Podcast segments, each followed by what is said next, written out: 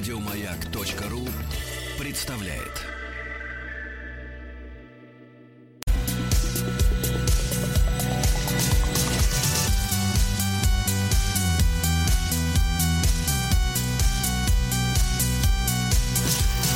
Сергей Стилавин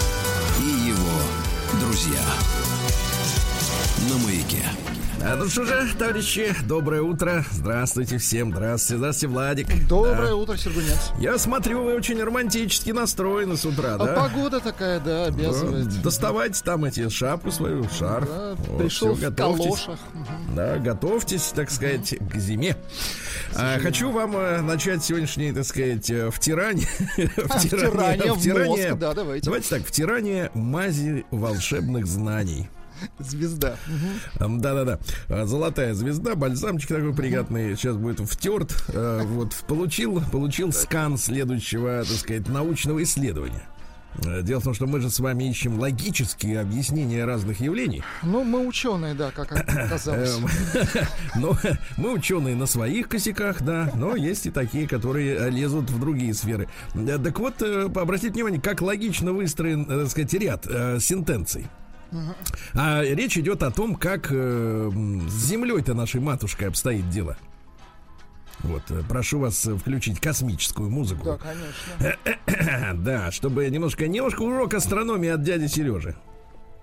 Динозавры Так, жили на верхней стороне плоской земли, хорошо. а люди на нижней, вверх ногами. Потом в самый центр ударил метеорит, Так, да так, что края загнулись и слепились в шар, как пельмень. В итоге динозавры внутри земли задохнулись, откуда их до сих пор и выкапывают, Достают, а люди остались на поверхности.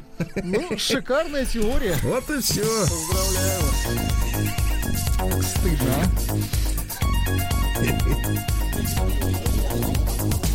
Сергей Стилавин друзья на маяке. Ну что же, а тут также прислали мне, наш дорогой доктор прислал мне, значит, э, вредные американские советы, как жить. Давайте, Вот, э, ну, человек перевел, значит, так, по имени Денис, я так понимаю, перевел эти советы на русский язык. Вот, дело в том, что, друзья мои, сегодня мы, э, ну, нам недели, наверное, не проходит, как не упоминаем э, деятельность разного рода коучей. А коучи, как мы поняли уже из э, общения с нашим доктором, выполняют роль для людей, э, так сказать, роль родителей, скорее всего, да, Э, роль родителей для людей, у которых не сложились отношения с собственными родителями, либо они были, Либо они э, отсутствовали, скажем да, так. ну, в общем, а человеку надо на кого-то, на да. кого-то опереться. Человек, который скажет, да-да, так и сделай, понимаете, да? А внутри самого человека стержня нет, и он, соответственно, вот мечется, бедный вид, так сказать, суетится и платит деньги за то, чтобы ему сказали, да-да, так и делай. Вот, а тут, значит, э, набор вредных советов, э, я напомню, вредных, конечно же, э, для взрослых американцев. Давайте. Так вот, пост на одном из американских сайтов с названием «Неэтичные советы». где рассказывалось, как решить те или иные довольно щекотливые проблемы или поставить себя в заведомо выгодное положение. Ну, например, типично американский совет. Если вы хотите что-то украсть в магазине, то дождитесь, пока из него будут выходить афроамериканцы, и идите вместе с ними. Когда сработает сигнализация, то проверять будут их, а вы спокойно уйдете Слушайте, с украденным. Неплохо, неплохо. Видите, Black Lives Matter works. Да. Если вы хотите купить хорошее, дорогое вино, Так, то сначала купите дешевое, так. Принесите домой, аккуратно срежьте с него штрих-код, потом вернитесь в магазин, наклейте его на дорогую бутылку и наслаждайтесь вином за 40 долларов по цене 5,99. Хорошо. Делать это лучше в магазине с большим ассортиментом, где кассиры просто не знают всех наименований. Слушайте, а там есть толковые американцы, я смотрю, Мне кажется, это наши, так сказать, американцы. которые переехали, согласен. Если вы покупаете что-то по объявлению в интернете, Так. то сначала пошлите несколько предложений с других адресов, сильно заниженных по цене. А потом отправьте свое с разумными цифрами. Как правило, продадут вам. Хорошо. Создайте заниженный спрос, да? Еще можно разместить свои, э, так сказать, еще можно разместить свои с таким же товаром, но по более низкой цене и давить на продавца, чтобы он тоже снизил цену. Типа рынок пошел вниз. Если вы хотите избавиться от тела, то выкопайте могилу в два раза глубже и поквороните сверху крупную собаку. Америка. Да, если вам нужен хороший букет на какое-нибудь мероприятие, просто зайдите на кладбище. Так, дальше. Если вы хотите узнать у жрицы любви, не переодетый ли она полицейский, Так. То попросите сделать несколько ее фото в обнаженном виде за деньги. Это ненаказуемо. В Америке ненаказуемо. Так как никоим образом не нарушает закон. Жрицам любви все равно, как заработать, а переодетый коп на это точно не пойдет. Пойдет, отлично. Дальше. Купите в кинотеатре стакан с газировкой Так. и вылейте часть его содержимого на кресло перед вами. Это гарантирует, что никто не займет это место и не помешает вам наслаждаться фильмом. Да класс. Надоели крики соседских детей, играющих на улице. Так. Расклейте по району объявление с предупреждением о том, что здесь орудует маньяк. Нет, пропал ребенок. И тут уже резвиться. Очень хорошо. Да, да, да. Купите что-нибудь нужное вам в магазине электроники. Так. Вскройте упаковку и верните обратно. На следующий день сможете купить этот же товар с приличной скидкой, как продукт в открытой коробке. Да класс. А, Начните периодически лгать, но делайте это нелепо и наигранно. Когда за вами закрепится звание неважнецкого лжеца, реальная ложь останется незамеченной. А вот совет, который может помочь всем. Так, ну-ка. Когда вам звонит кто-то, с кем вы не хотите разговаривать, скажите, что у вас вот-вот сядет батарейка. Тогда вы сможете повесить трубку в любой момент и Ну, не выглядеть при этом фича, да. хамом. Нужны новые шины для вашей машины. Возьмите в прокат автомобиль с такими же колесами и поменяйте. Да, вот, э, поймали камень на трассе, который разбил лобовое стекло. Не торопитесь его менять. Продолжайте ездить, пока не встретите бетономешалку или самосвал. Пристройтесь сзади и найдите на кузове телефон компании. Позвоните по нему и сообщите, что камень прилетел из их машины. Веро- веро- велика вероятность, что вам оплатят стоимость замены. Ну, это для тех, у кого нет каска, да? Ну и, наконец, просто хороший совет. Давайте. А, так сказать, э, хотите, чтобы никто не подсел к вам в автобусе, наденьте медицинскую маску. Вот так.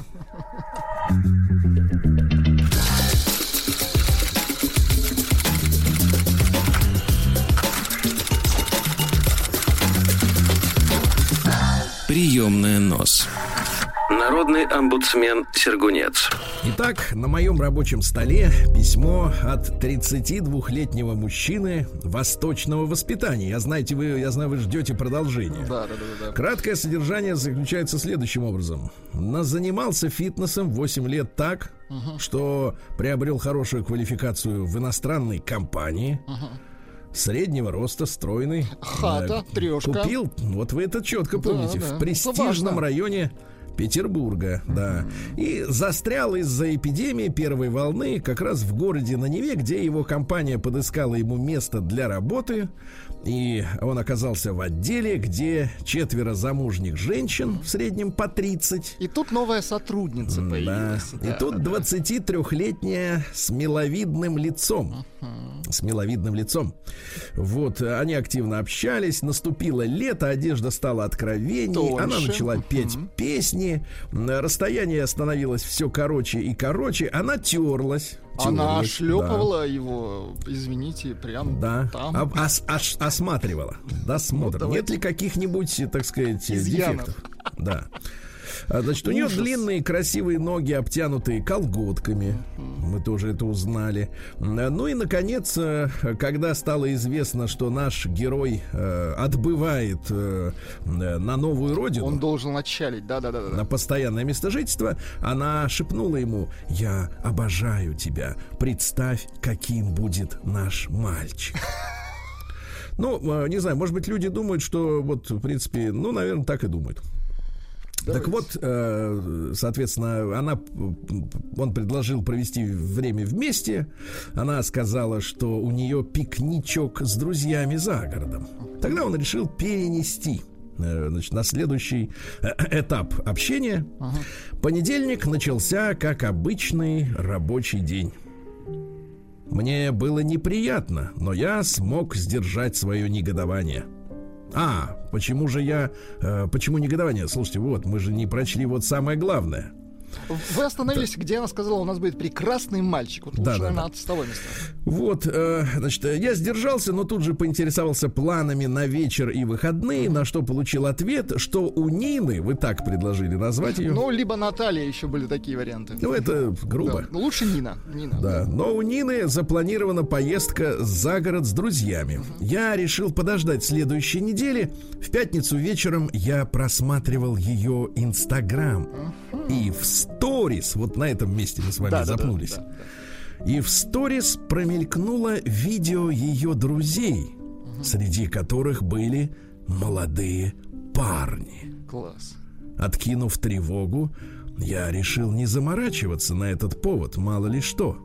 В воскресенье вечером я опять открыл Инстаграм и увидел ее на фоне номера гостиницы в красивом белом халате с уложенной прической. Но сзади был он, один из ее друзей. И как у одного из героев ваших рассказов, я почувствовал пустоту. Видите, как вот усеять Петербургская земля. Тут все то же самое. Учитель речи, э, восточное воспитание, все то же самое. Понедельник начался как обычный рабочий день. Мне было неприятно, но я смог сдержать свое негодование. На следующий день в обед опять начались рассказы о проведенных выходных. Мне поделиться было нечем, но Нина рассказала, что чудесно провела выходные в компании друзей и своего молодого человека. Оригинально. Я был ошеломлен и до конца рабочего дня ни с кем не общался. В среду я вел себя обычно, но Нина продолжила свою... Нина продолжила свою игру. В тот же день, когда она ушла пораньше, я поинтересовался у коллег, знали ли они о ее бойфренде.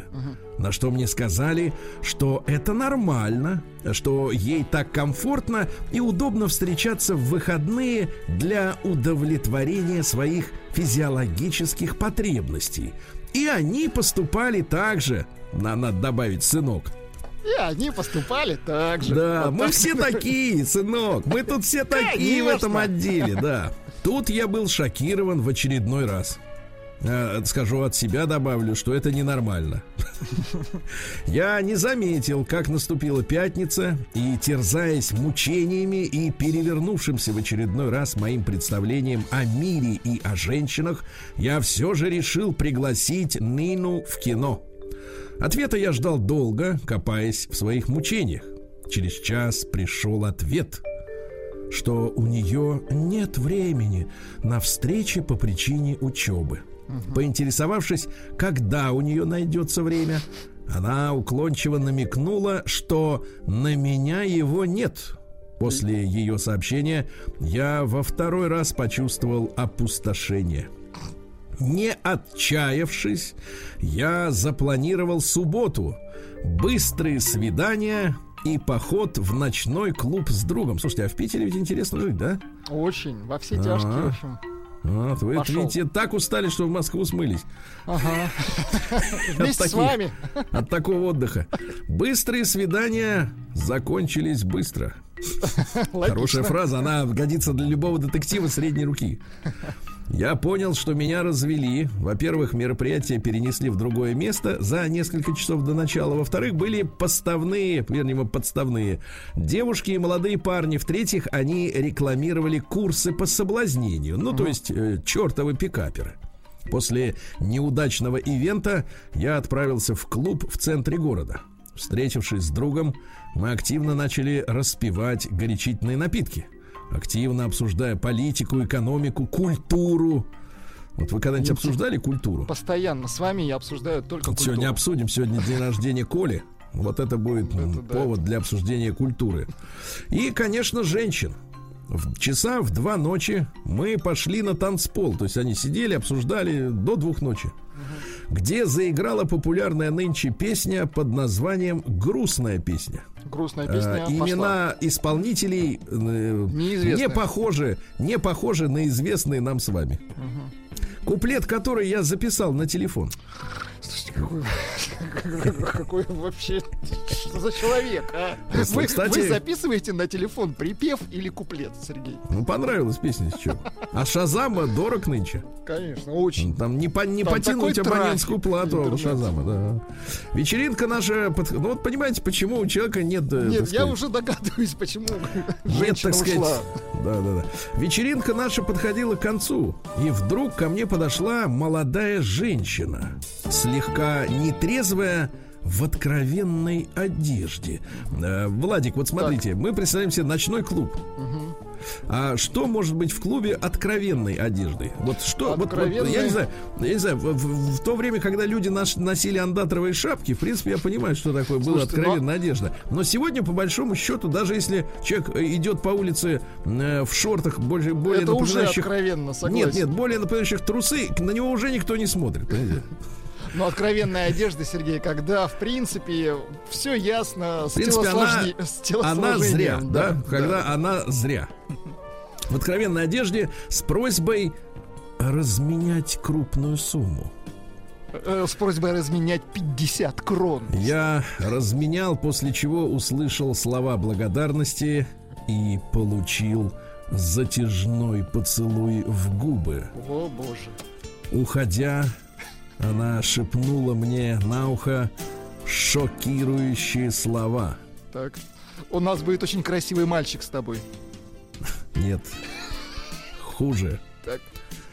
Ну вот как вы думаете, что может шепнуть девушка в ухо мужчине, э, который разменял? В откровенной одежде... Не пятый десяток, а вот... Сергей, э, в видимо, откровенной может все что угодно. Может даже шепнуть, купи мне пивка, не обломаешься.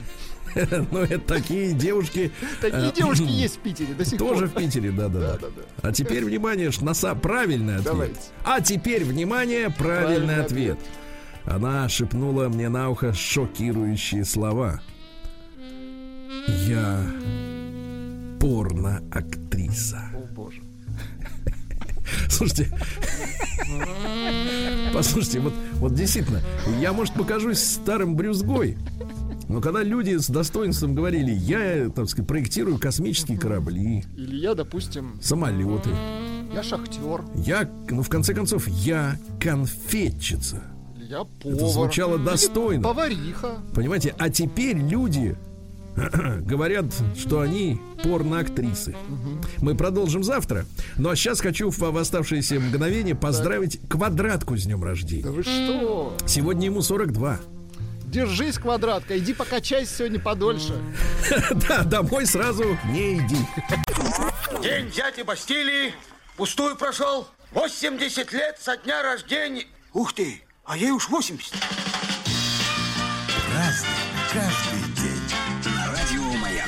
Праздник у нас, товарищи, каждый день. Сегодня, как вы понимаете, уже 15 октября. Середина осени, да. А Сегодня э, Всемирный день мытья рук. Вот. Очень хорошо. Это Вот актуально мы- нынче.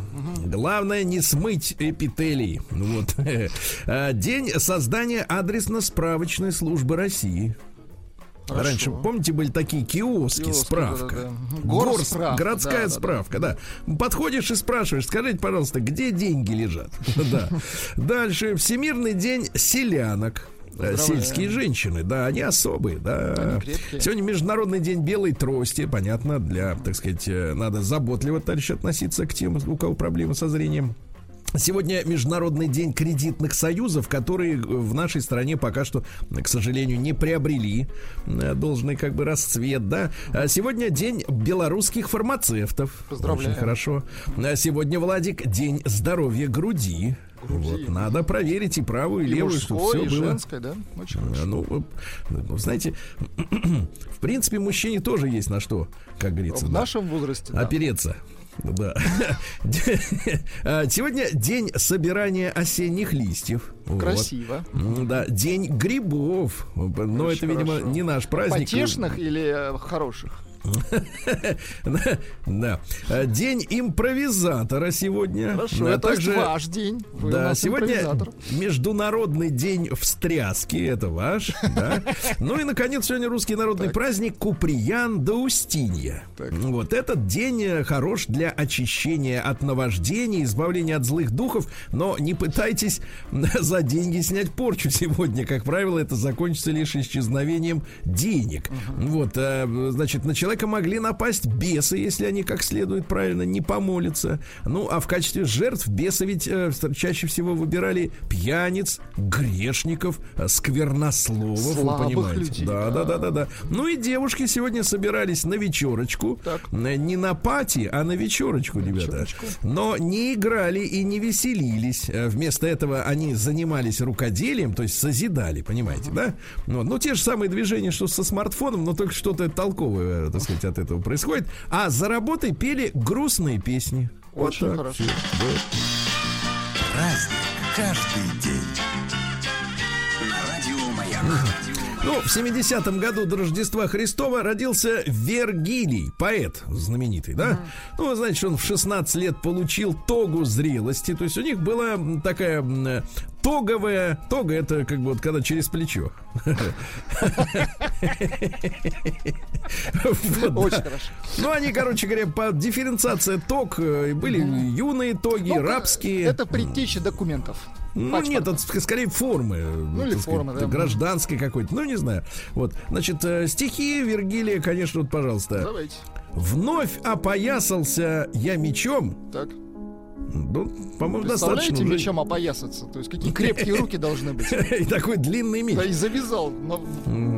Да. Дальше. Сегодня в 1535-м Джиованни Баттиста Порта родился. Это итальянский ученый-физик, который организовал в Неаполе Академию тайн природы. Это вообще первая в мире физическая академия а, в 1560-м. Сегодня дальше у нас что интересного. А, В 1570-м основан город Пхеньян. Поздравляю. Вот те, которые вернулись, ну, есть такие люди. Вот они говорят, что очень красивый город, э, значит, э, советский в хорошем смысле этого слова, э, культурный, люди ходят, э, Мы вот. дружили с ними. Да, и шляют. И сейчас дружим, а что не дружить с хорошими людьми. А, Сегодня у нас в 1581 в Париже королева-мать Франции Екатерина Медичи а, представила своим гостям первый в истории публичный балет. То есть раньше они э, приходили к ней, э, так сказать, приватно. То есть это было говорят, «А интимное такое, да?» давайте все смотреть. И вот назывался Все это комичный Комичный балет назывался. А в 1608 году э, любимый физик э, Алексея Алексеевича Веселкина Эванджелиста Торричи. Э, Вот. В его театральном рассудке укоренилось мнение о том, что есть такая торричелливая Да. пустота. Это некий Да. образ, да, Да, пустоты. да, да. Он занимался и гидравликой, понимаете, да, и математикой. Он развил метод неделимых. Вы таких называете универсал 69. Очень хорошо. Да, метод неделимых, да. Он применил его, этот метод, для крад... к- квадра... Он применил его, Сергей Валерьевич, к нулю. Он, мы перестали Нет. делить на ноль. Нет, тут хуже. Для квадратуры циклоиды. Циклоида. А что такое циклоида? Это плоская трансцендентная кривая. Так. Так, ну-ка найдите, что такое трансцендентная. Вы давайте. Это я буду писать только полчаса. Так что с ошибками ничего не Конечно. ничего. Согласен, согласен. Ну ладно, не буду вас больше мучить. Трансцендентной, в идеалистической философии, недоступной познанию. Как раз наш. Недоступный. Ну, значит, пропускаем, правильно. Тут я не понимаю, иду дальше. А, В 1600 э, 1666 году английский король э, Карл II или Чарльз ввел новую моду. Впервые надел жилеточку. Жилеточка. Ну, то есть без рукавов, да. А Сегодня у нас в 1738-м Михаил Васильевич Ломоносов направил в Петербург свое первое ученое сочинение о превращении твердого тела в жидкое. Понимаете, да? Ну, то есть он понял, понял, что вода может быть и льдом, может быть и паром, а все одно и то же. Просто разные состояния, да? Вот э, сегодня у нас э, в 1806 году в состав Российской империи включен, включено э, Бакинское ханство. Вот, опасались иранского нашествия, да, и правитель ханства Гусейн, Кулихан, вот, Он же э, Хусейн, попросил, так. чтобы его приняли в подданство России. Мы приняли. Мы приняли, Ну, да, да. А в, 1900, в 1809 Алексей Васильевич Кольцов, знаменитый воронежский поэт. В Воронеже его очень любят. И, значит, это действительно вот э, один из самых выдающихся земляков. Э, Вот, к сожалению, у него была депрессия. На фоне депрессии чехотка в 33 года сгорел. Ну, вот давайте я вам прочту хорошие кольцовские строки. Будьте любезны. Обойми, поцелуй, приголубь, приласкай, еще раз поскорей, поцелуй горячей. Что печально глядишь, что на сердце таишь? Не тоскуй, не горюй, из очей слез не лей. Мне не надобно их, мне не нужно тоски. Не на смерть я иду, не хоронишь меня. На полгода всего мы расстаться должны. Есть за Волгой село на крутом берегу, там отец мой живет, там родимая мать. Сына в гости зовет. Я поеду к отцу, поклонюсь родной и согласие возьму обвенчаться с тобой. Мучит душу мою твой печальный убор. Для чего ты в него нарядила себя? Разрядись, уберись в свой наряд голубой и на плечи накинь шаль с каймой расписной.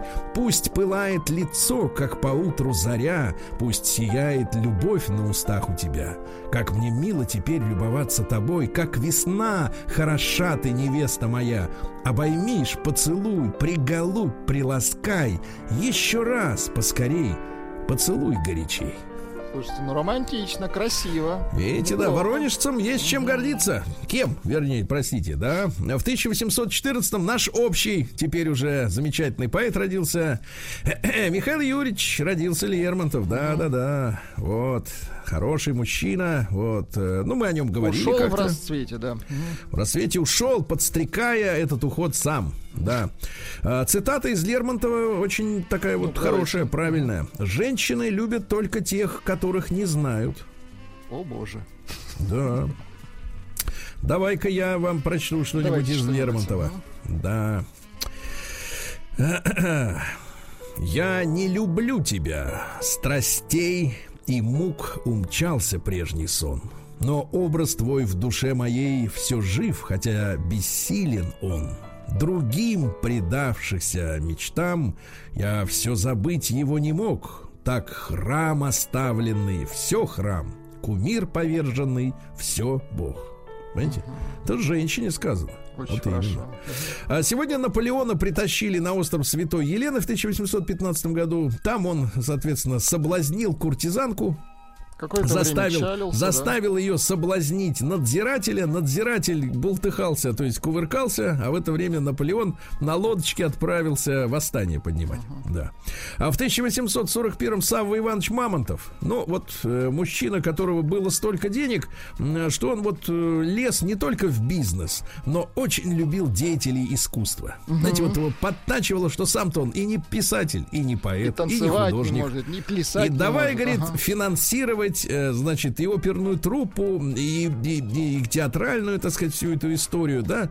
Вот в его э, имение Амбра- Абрамцева, э, значит, приезжали и Репин, и Васнецов, и Серов, и Врубель, и Коровин приезжал с Поленовым. Очень понимаете? хорошо. Приезжал Шаляпин. Ну, то есть он был такой вот э, меценат, да?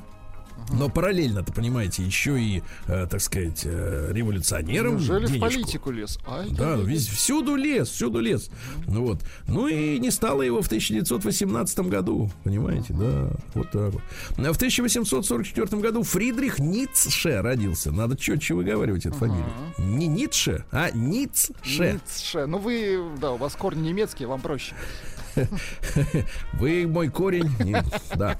Корень Так вот, э, первым, первым заявил, что нет никаких моральных феноменов. Есть только моральное истолкование феноменов. Интересно. Дружил, кстати, с Вагнером, тоже не, не ахти какой. Вагнер-то да, тертый калач. да. Ага. Вот, и что, значит, Ниццу-то говорил? Он заявил, что, ну, в принципе, он в- попал в то время исторического развития, ну, благодаря своему рождению, когда формировалось вообще понятие нации.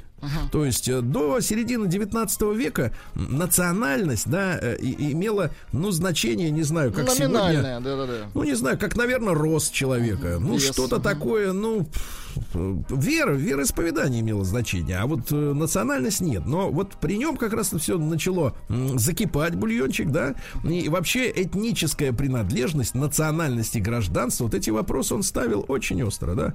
Давайте-ка цитаты. Человек будущего — это тот, у кого самая длинная память. Неплохо, да. А, Вот. а, Никогда не выживет тот народ, который воспринимает трактовку своей истории глазами соседей. Правильно. Хорошо. Вот. А что нам, так сказать, при Петре-то навязали академики немецкие? Какую историю? Что А? нам должно быть стыдно. Не нам стыдно, а надо копать копытом и, значит, свою историю делать, да. Конечно. Дальше. Дипломатия состоит в том, чтобы гладить собаку до тех пор, пока намордник не будет готов. Элегантно. Да, да, да. Ну, а что, правда, да? Тертый калач, да. Да, э, с красотой женщины должна увеличиваться ее стыдливость. Красиво. А вот все не так, да, сейчас? Вообще не так. Да, да, да. Они ж чем, чем симпатичнее, тем, чем отъявленней, Я да? порно-актриса, да. Да, вот не надо, вы так за себя Это- это я цитирую, я Это цитирую. хорошо, хорошо. А дружба между мужчиной и женщиной возможна при определенной доле физического отвращения. А вот, если женщина обладает развитым интеллектом, то у нее не все в порядке с сексуальностью. Посмотрите, какое сексистское какой заявление. он демон, но, да. но, понимаете, но Ницше, понимаете, и крыть-то нечем. Можно, конечно, э, топать э, раздраженно каблучищами и кричать, да как так можно? Но это Ницше, ребята, да, вот так вот. Еще раз, если женщина обладает развитым интеллектом, то у нее не все в порядке с сексуальностью. Обратите внимание. У самой приятной женщины есть горьковатый привкус. Красиво тоже. У самих женщин в глубине их личного тщеславия всегда лежит безличное презрение, презрение к женщине. Ну, Тоже интересно. Понимаете, да? Но это не мешает им защищать друг дружку, когда надо, да? А если хочешь услышать о себе хорошее, помри. Вот. Ну и, наконец, давайте парочку. А, Очень часто случается, что научная голова посажена на тело обезьяны. А, Выдающийся ум вложен в пошлую душу. Среди врачей и физиологов морали это явление нередкое. Да. И, наконец, чем шире ты раскрываешь объятия, тем легче тебя распять. Это точно. Вот оно как. Ты представляешь, а ведь не идиот. Умни- умнейший человек, оказывается. Особенно про женщин, да? Вот это вот, ах, как он их под- Потрепало подковырнул его, прямо. да, многих он, так Знаешь, сказать... прямо вот, знаешь, я тебе скажу так, вот стамесочкой поддел. День дяди Бастилии пустую прошел. 80 лет со дня рождения. Ух ты, а ей уж 80. Разный, каждый день. Радио Маяк. Так, товарищи дорогие, ну что же, сегодня у нас, я вам напомню, это не грех напомнить-то, правильно? Конечно, Ну не вот, грех. Не грех напомнить, что пол- середина осени уже, как говорится, позади, да? Вот, и мы с вами сейчас продолжим, сейчас продолжим, Владик. Да, конечно, давайте Я продолжим. сейчас, сейчас продолжу, но тут, тут куда-то запропастился. У вас листки За- выпали. запа- Распечат- выпал, э, выпал из кармана листок. Осенний листочек выпал. Да. Полетел красиво. Вот, вот он, вот он, родимый сейчас он, да-да-да. На чем мы остановились-то? На Мы Ницше, на правильно? Ницше, да, умнейший Ниц- человек, замечательный. Ницше, да. Ницше, Ну что да. же, дальше. Дальше. Сегодня в 1880-м, спустя 632 года, завершено строительство знаменитого Кёльнского собора. Кто был в Кёльне, тот видел, естественно, да? Ну, надо сказать, что э, ничего удивительного в, в таком э, долгом строительстве, сроки строительства нет, потому что э, в те времена строились только при, хоро- при хорошей погоде. Да, только в основном летом. Кстати, и воевали тоже только по- при хорошей погоде. Вот Да, зимой при- э, люди спокойно под это на самое. да. зимние каникулы шли. Э, Илья Арнольдович Файнзельберг родился в 1897 он же Илья Ильф. Вот, А, видите, как хорошо. да. А, Есть цитатки. Ну, давайте. это из его американских похождений, да. Например, э, вот, э, вино требует времени и умения разговаривать, поэтому американцы пьют виски. Молодец. Да-да-да. Дальше. Эль- Мервин Лерой в 1900 году родился. Это американский режиссер и продюсер. Он открыл таких звезд, как Карл Гейбл. Кларк, извините, Кларк не Кларк. ага, Усачек наш. Вот крас- Лана красавец. Тернер. Лана. Вот, да-да-да. А сегодня в 1910 году первый в России дальний перелет состоялся на самолете. Летчик Ефимов э, вылетел с Ходынки, а приземлился в Черемушках. Ну, сегодня действительно это оба района да. Москвы, да-да-да. Вот, э, в 1917 году сегодня расстреляли э, Мату Хари, она же Гертруда Целле. Вот, вы понимаете, да, она послала поцелуй своим палачам. Э, вот, хотя и некоторые говорят, что, э, сказать, адвокату, который был ее любовником в камере. Да. Ну и вы знаете, что после этого ее, я уж много раз рассказывал, но до сих пор просто не нашли. Э, Дело в том, что ее голову заспиртовали. Ага. По- Потому что ро- родственники не забирали тело. Вот, голову заспиртовали, а в 2000 году проверяли, проверяли архивы, выяснилось, что головы-то нет. Пропала. Мгм. Э, До сих пор вот вопрос, верните, пожалуйста, голову. Голову. Да? Ну, ну, может быть, пользуются до сих пор люди, ну как они вернут? Головой. Ну, конечно, Вот головой своей мота- надо, свою голову надо иметь на Своя плечах. живая. Да-да-да. А, Ли Екокка в 24 году э, родился легендарный американский бизнесмен, который возглавлял автомобильные компании Ford и, и Chrysler. Но в фильме Ford против Феррари там присутствует этот мужчина, да. Мишель Фоль, Поль Фуко, французский философ, в 1926 э, году родился. Он писал следующее. «Власть вездесущая. Не потому, что она охватывает все, но потому, что она отовсюду исходит». Ну, это мутно Интересно. достаточно, да? Вот. А Нана Мускури, греческая певица, в 36 Есть, году. кстати, давайте послушаем. Давайте, чуть-чуть.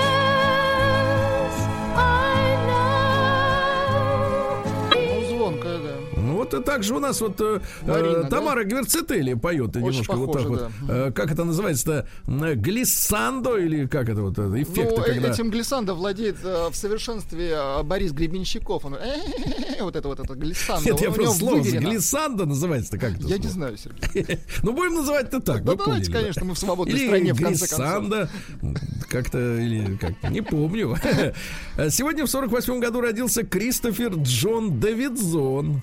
Он же ваш любимец Крис О, Дебург, конечно. боже. Да. Достаточно. А в 61 году заунывно, да, как-то. В 61 году Вячеслав Бутусов, Славу, поздравляем с днем рождения, да. Хороший мужчина. Да-да-да. Ранние записи. Да, ранний, хорошо, да. А в тот же день Марина Станиславовна Капура, тоже певица-то прекрасная. И, Глиссанда, и называете. женщина такая боевая, активная, всегда в позитиве. да. Бериндея я частенько наблюдал на Звенинской. Тоже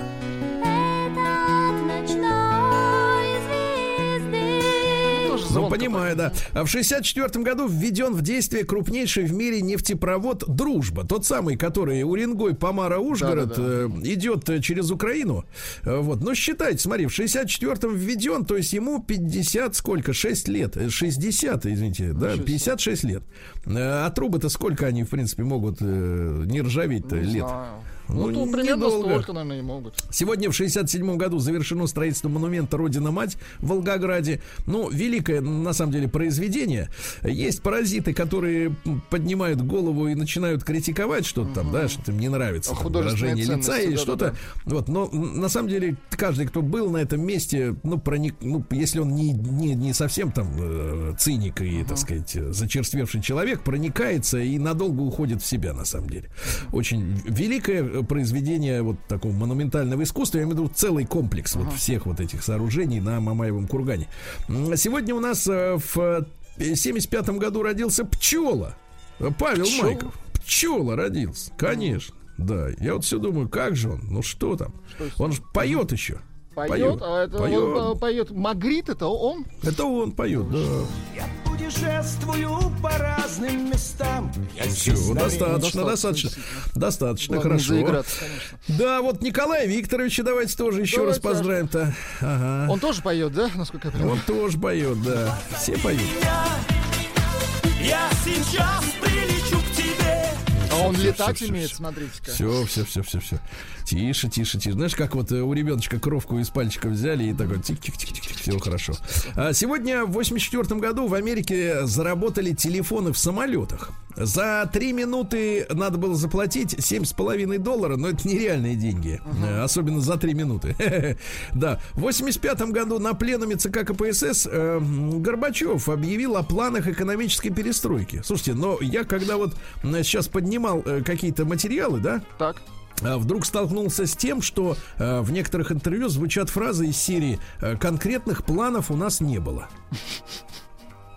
То есть это все фикция, да? И Отлично. более того, более того, да, так сказать, экономической э, подоплеки для перестройки не было, потому что международные исследователи, в том числе Нобелевский лауреат Василий Леонтьев, э, заявил там в, в конце 89 года, проведя анализ всех финансовых документов нашей страны, что структурные изменения нам не нужны, у нас все в порядке, понимаете?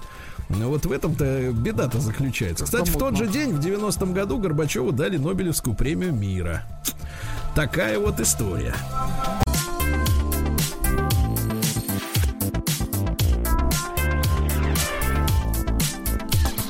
Сергей Стилавин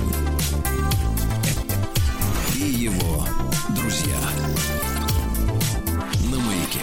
Ну что же, да, товарищи, у нас сегодня друзей-то много. Почитай, весь Омск с нами. Да. Город хороший, большой. Лихие.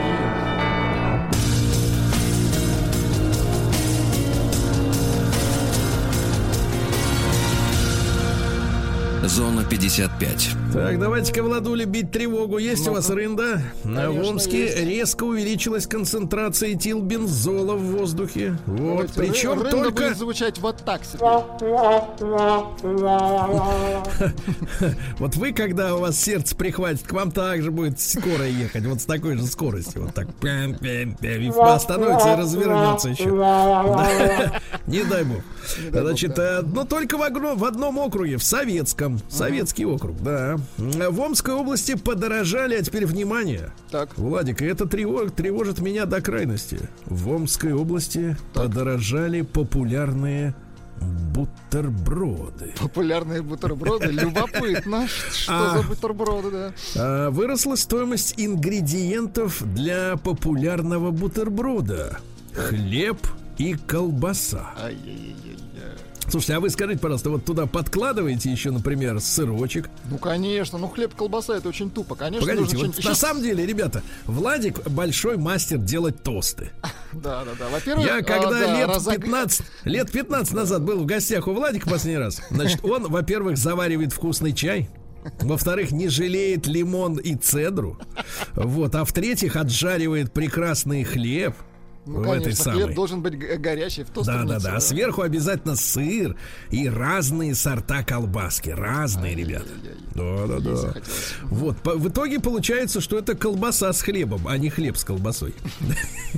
Да. А пьяный Амич перевернулся на машине с девушкой, а потом э, убежал от пожарных, но они его догнали, потому что пожарные это крепкие ребята, а он был пьяным. Да, да, да. Вот так. Предпринимателя в Омской области оштрафовали за пожар на свалке. Вы представляете, свалка площадью э, в 10 футбольных полей.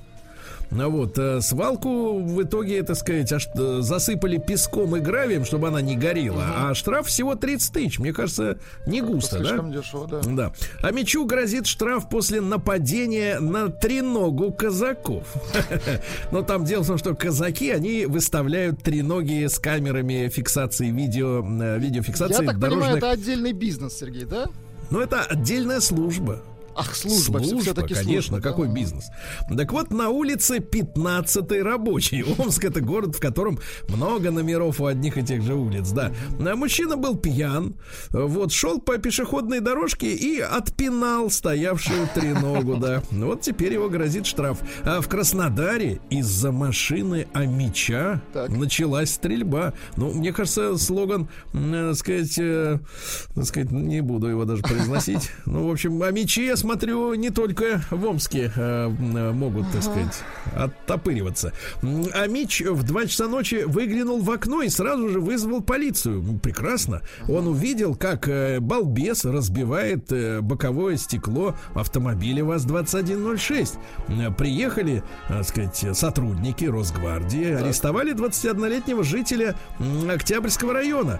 Э, В материальный ущерб 25 тысяч, представляешь? Хотел украсть из машины. А Мич, доехавший до Исландии на велосипеде, написал книгу о своих э, путешествиях. А, значит, фраза следующая. У него был девиз «Жить по мечте». ну, вы знаете, у либеральной общественности есть такое выражение «жить не по лжи». Вот так вот, да? А тут жить по мечте, понимаешь, да? Вот оно как. Ну и пару сообщений еще буквально. А мечи хотят, чтобы их детишек в школе кормили блинчиками и картофелем фри. Ну вот, в частности, директор школы номер 7 Инга Белобаба. Инга. Красивое имя. Да, и фамилия. Сообщила, что меню в начальных классах составляет департамент образования, а вот родителям старшеклассникам было, старшеклассников было предложено самим поучаствовать в составлении меню. Они говорят, кормите блинчиками и картошкой фри. Но мне кажется, по весу-то догонят э, родителей скоро, да? обгонят, да. Вот, ну и давайте еще одно сообщение. А Мич пробрался на дачу Так. и стащил там не только фотоаппарат и полезные вещи, но и 18 у- э, ювелирных украшений. Вы представляете? На сумму 18 ювелирных украшений на сумму 30 тысяч рублей. 30. Да класс. Это можно поджечь свалку и заплатить штраф. Сергей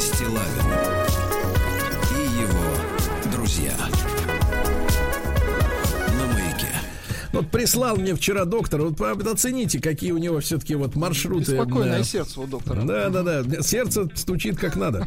А, Заголовок отличный, кстати. А, Лось под Петербургом Так. вернулся на место битвы за самку и съел там гриб. Да, сексолог эм, назвала три главных признака измены. Значит, друзья мои, давайте-ка посмотрим на тех, кто рядом, да, оценим. Значит, смотрите, насторожиться нужно, во-первых, если у партнера появились новые привычки. Ну, например, если мужчина раньше не сморкался, зажимая одну ноздрю. А теперь сморкается. Да. Точно. Дальше. Второй признак. э, Внезапный интерес к собственному внешнему виду. Желание сменить гардероб. И вот женщины, например, конечно, сексолог говорит, что и прежде покупали себе нижнее бельишко, туфельки, духи. М, Вот. Но обычно женщины как говорят? На работе ножки устали. А тут вдруг начала прихорашиваться уже выходя из дома не в рабочее время. Вот тут и надо бить тревогу, ребята. Да. Московский школьник поссорился с директором коммерческой школы Так. и убежал в лес. Представляете, 14-летний Денис бежал в Ужас лес. какой, да. А россияне бросились выращивать зелень в квартирах. Представляете, в период самоизоляции 41% россиян завел дома мини-огороды. Очень хорошо. Да-да-да. Главное, чтобы это была законная Да. зелень, Сергей. Да, вот смотрите, да, люди ра- выращивают зелень. Э, Прекрасно, Главное, потом прекрасно. не сесть за нее, да? Нет, ну, Вы знаете, я так вот полюбил в последнее время петрушку, прямо с корнем режу ее. Прямо Вы с с корнем. корнем режете, а с чем вы петрушку лю- больше всего Вот любите? куда угодно, А, везде. куда угодно Петрушка очень хорошо. Мгм, очень хорошо. Да, россияне решили массово избавиться от бизнеса. Ну, вот на 28% э, выросли продажи готового бизнеса. Не продажи, а предложения. А покупать-то не спеша, да. А Россияне назвали э, необходимую для счастья сумму. Вот есть э, сумма, необходимая для Для жизни. жизни, а для счастья... А есть для счастья. Это разные вещи, Ну, Владик. Конечно, Но это как поет цифры меня... Дэнс, жить нужно в кайф. Так вот, для кайфа сколько? Жить, э, жить по кайфу. Да. Так вот, э, печалят меня эти цифры. Ну-ка, давайте. Для россиянина это 150 тысяч рублей, а для лицо. москвича 300. 300? Каждому. Да, 300, дорогой мой, это ужасно. А женщина э, увидала сюрприз мужа на годовщину свадьбы и ушла домой. Вот сообщают историю про женщину. Говорит, хотела тихонько посидеть с ним в ресторане, а мужчина собрал в ресторане всю семью. Как только увидела, сразу ушла. Ненавижу, говорит, их. А российский инженер бросил работу ради путешествий. Вы представляете? Сломали человека. Посетил Бывает. 34 страны. Да, молодец. 34. А ему еще только 26 лет. Что он дальше будет делать? Вот. Непонятно, кстати, на какие деньги. В Подмосковье появился на свет ребенок-богатырь. А теперь внимание, Владик. 5 килограмм 300 грамм. Серьезно. И при этом еще и девочка, представляете? Еще и девочка. Вот. Ну и давайте-ка эксперт оценил будущее ресторанных музыкантов. К сожалению, к огромному сожалению, друзья мои, э, живая музыка рискует исчезнуть из, э, из ресторанов из-за пандемии. А, вот так вот. Это очень плохо, да, Владик? Вот, вот.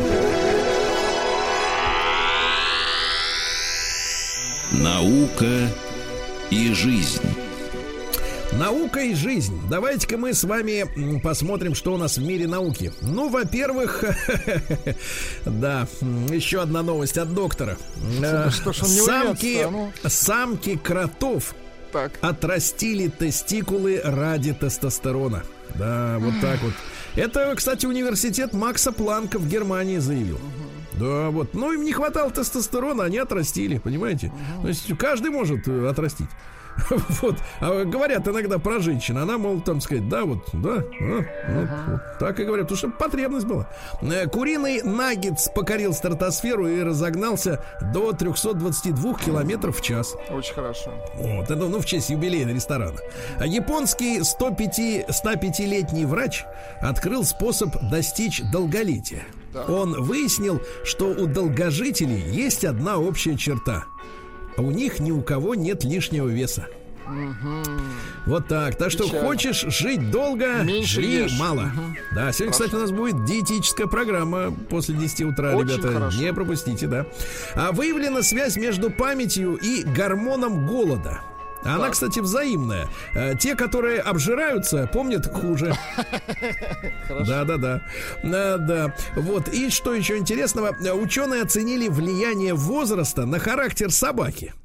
Так. В целом, выяснили, что собаки, конечно, ну это мы и так знали, становятся менее активными, да, но самое сильнее всего вот на протяжении жизни изменяется у собаки любопытство.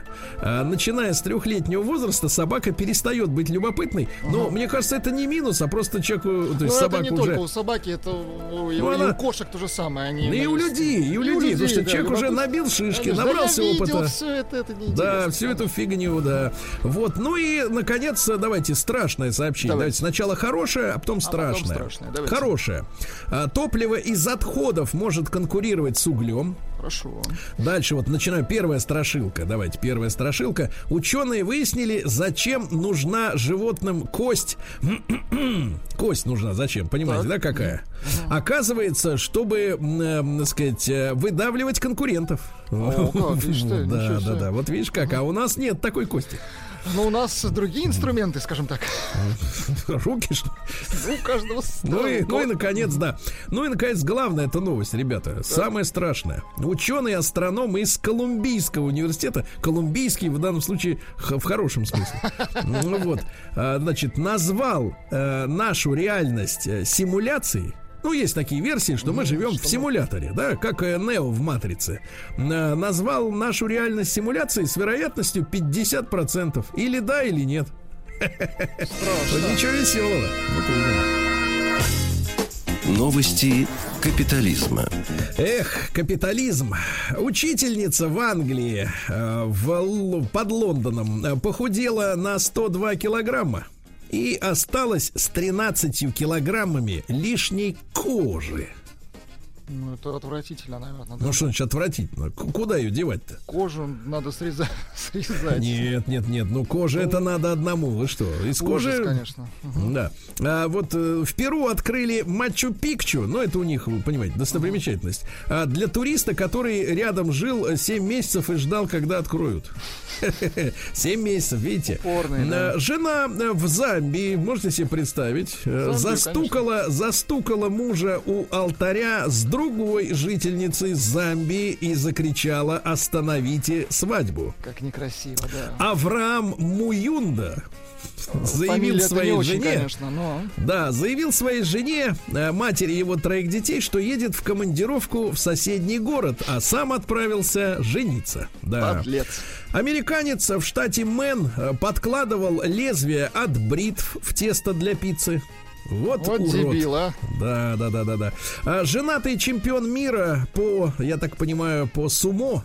А, нет, Федерация плавания Японии, извините. Женатый чемпион мира по плаванию попался с любовницей, и его выгнали из сборной Японии. Вы представляете? Удивительно. Помните, в советское время, извините, ребята, за ностальгию, человека, который хотел развестись со своей женой, его вызывали в партком, то есть это Было партийный общественное комитет. порицание, да? Да, и всяко-всяко его там чехвостили. Вот, а он отвечал, почему он, так сказать, хочет развестись. Ему не давали. А если он разводился, то его понижали, э, кстати говоря, в должности и оклад понижали. Представляешь? А в Японии вообще выгнали. Вот так.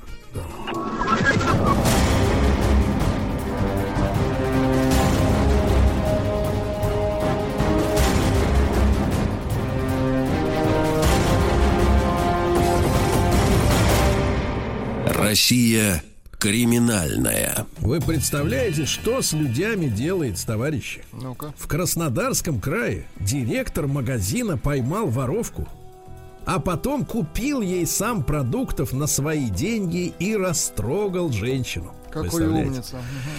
Ай-яй-яй-яй-яй. Дальше. Российский судья оказался участником банды подмосковных грабителей. Отвратительно, Сергей. Но, видимо, у него были наводки какие-то, да, где, ну, правда, судья бывший. Ну, Вот. Но, видимо, деньги кончились, э, так сказать, судебного этого дела. И решил, под, под, так сказать, Подзаработать, да. отжать что-нибудь дополнительно. Ну, пойма, попался, да. А дальше вот жуткое сообщение из Саратовской области. Жуткое с точки зрения вот, э, э, ну, условий, в которых живут люди. Представляете? А Житель города Вольска Саратовской области заставил свою дочку 15-летнюю, которая э, слишком поздно пришла с прогулки домой, Так. отжиматься до тошноты. До тошноты. От пола отжиматься, да-да-да. Вот такие вот домашние, можно сказать, Жестко. вот такие воспитательные меры, понимаете? А, Мне кажется, что э, вот э, такому папаше не помогли бы лекции Димы Зицера. Мне кажется, он бы и Зицера заставил отжиматься. Да, причем по телефону. Отвратительно, Он бы дозвонился к нему и заставил бы его отжиматься. Вот. тошноты заставил бы отжиматься. Да, э, дальше. Подмосковная фирма сэкономила 17 миллионов таможенных платежей, 17 миллионов рублей, на корейской косметике, но таможенники выяснили, что их кинули и решили отжать эти деньги обратно. В бюджет, конечно, в бюджет. Дальше новость, я бы сказал, шокирующая. 12-летняя девочка пришла в Москве к стоматологу сильно пьяной. Какой ужас. Это даже вообще, Ужас. этого не вызывает никаких... Это вот как кошмар какой-то, да. Кошмар. Дальше, э, что же у нас интересного? М, Да, и вот давайте, давайте самое главное сообщение Давайте. дня. В Якутске. Бывали? В Якутске нет. А, вы? Далеко. Ну, я собираюсь. Дай вам бог, я так скажу. В Якутске Так. задержан мужчина в нижнем женском белье. И, значит, и туда добрались, Минуточку, да? Вот минуточку, минуточку. Э, Есть подробность. вот. Давайте Я же не просто так Ну, вас конечно, притормозил. конечно. Что никого не удивишь этим, просто Да, женским бельем. вы- это да, а тут, тут есть изюминка. Давайте изюминку. В нижнем женском белье, надетом поверх брюк. Так он эстет выходит. 35-летний мужчина был задержан за распитие спиртных напитков в общественном месте. Он выходил из девятиэтажки на улице Кирова и не смог объяснить, теперь, внимание, сен- сенсационная фраза, не смог объяснить, почему так вызывающе оделся. Путешествие по стране Росатом. На радио «Маяк». Ну что ж, товарищи дорогие, продолжается наше путешествие действительно по стране Росатом. Это значит, что в студию при привели Рустама Ивановича. Доброе утро, дорогой. Доброе утро, Сергей Валерьевич. Доброе утро, Влад. С возвращением вас из Ростова, из Ростовской области. Да, благодарю. Из города Волгодонска, где мы побывали на Ростовской атомной электростанции. И в рамках нашего большого проекта «Путешествие по стране Росатом», который посвящен 75-летию атомной промышленности, мы обязательно в наших следующих программах расскажем о посещении Ростовской атомной электростанции, Атом Маша, потому что есть о чем рассказать. А, Ну, давайте, э, небольшая затравочка. Мы с Сергеем побывали внутри корпуса атомного реактора, ребята. Ничего Это себе. 325 тонн, если мне не изменяет память, нержавейки. Давайте так, прекрасной нержавейки. Прекрасно нержавейки, а значит эхо прекрасное, которое дает 325 тонн Ну, потому нержавейки. что, потому что глубина, глубина этого, ну, банки, как ее называют, Ну, да, кастрюля, банка. а, 11 метров, Владик. В диаметре, диаметр, в диаметре больше четырех. Слушайте, ну и это самый, наверное, дорогой памятник в истории человечества мирному атому, который мы с Сергеем наблюдали на планете Земля. А мы много где были на планете Земля, потому что установлено на проходной атом Маша. Это как раз то самое предприятие госкорпорации Росатом, которое занимается производством э, а, как раз оборудования для атомных станций и, в частности, корпусов для атомных реакторов. Ребята, это очень круто. Фотографии есть. э, Есть у вас в Инстаграме? Конечно, Фотографии конечно. есть в Инстаграме у Сергея, в его Телеграм-канале, я уверен. И совсем скоро в рамках нашего видеообзора, значит, с отчетом о посещении Ростовской атомной электростанции и прекрасного города Волгодонска, у вас будет возможность э, лично убедиться в том, о чем мы вам рассказываем. Ну а что, а сегодня у нас по плану небольшая историческая справка и знакомство с прекрасным городком, который мы посетили, если мне не изменяет память, в начале сентября 2020 года. Это Заречный. Посетили мы его, опять же, в рамках нашего проекта для знакомства с Белояркой. С Белояркой, ребята, на сленге атомщиков, а мы с Сергеем э, в полном, ну, значит, полноправно можем говорить о том, что мы являемся... Ну, то есть ну, вы кто-то- напрашиваетесь на значок. я напрашиваюсь на значок почетный физик-ядерщик или пото- потомственный атомщик, потому что мы разделили в нашем тандеме творческом, значит, я отвечаю за физику, Сергей отвечает за ядерные реакции, так что физик и ядерщик. Значит, мы посетили Белоярку, ребят. Белоярка — это Белоярская атомная электростанция. И самое главное, о чем вы должны а, сегодня узнать, и завтра в рамках уже нашего большого рассказа, где мы чуть более подробно расскажем о посещении именно Белоярской атомной электростанции, это то, что Белоярская атомная электростанция — это единственная в мире на текущий момент атомная электростанция, которая работает э, на быстрых нейтронах. Ребята, Да, ребята. Это, это вам, значит, э, не а, турбодвигатель 1.4, э, значит, с турбонаддувом. Из ДСГ Так, коробка. сразу это, вопрос от это- крестьянства. А Что значит а, быстрые Это- нейтроны? об этом мы- Минуточку. Значит, Об это- есть медленные? Мы не знаем насчет медленных, насчет медленных, но то, что мы узнали, значит, э, и, а, значит, как вообще, вообще принцип работы, мы на- чуть более подробно завтра расскажем. Но самое главное, кроме всего Не-не-не, прочего. Иваныч, щ- Иваныч, всем. давайте скажем Значит, затравочку следующую. Давайте. Самое главное, что это действительно ученые физики, конечно, из разных стран мира. Есть очень большая школа физиков а, в Британии, да. Во Франции. Американцы, да, очень много над этим работают. Есть даже индийские физики, понимаете? почему и да? китайские. Да, и ученые, которые, ну, вот в теории работают, да, они, конечно, давно понимали, что э, вот самая эта интересная тема заключается в следующем, что э, цикл, весь цикл производства энергии при помощи мирного атома, да, можно каким-то образом замкнуть таким образом, что нет отходов.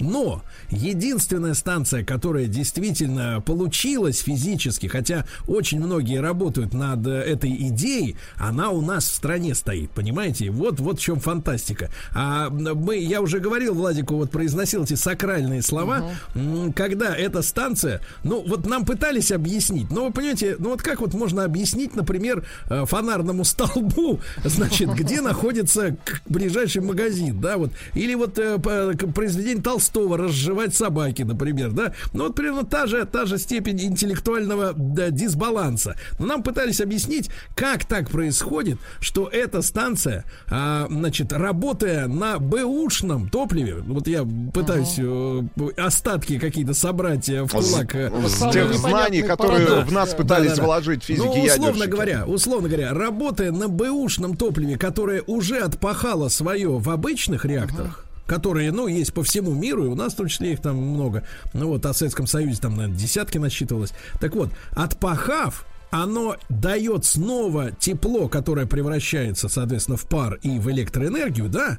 Но более того, в этом реакторе этого типа его становится больше. Еще больше. Вот Парадокс. это Ну, и, фантастика, и, ребята. сам- и самое главное, ну, кроме того, что Белоярская атомная электростанция единственная в нашей станции, единственная в нашей стране станция, а, которая носит э, персональное имя, это имя, конечно же, Курчатова, А, и он еще бы- был жив, когда проект э, сооружения атомной станции, э, значит, в Заречном был утвержден. Но самое главное, что с 1972 года, с момента пуска первого реактора на быстрых нейтронов 350, БН-350, в нашей стране э, реакторы на быстрых нейтронах используются для получения электроэнергии и опреснения воды. В настоящее время наша страна является единственной в мире страной в структуре атомной энергетики, которой присутствуют реакторы на быстрых нейтронах.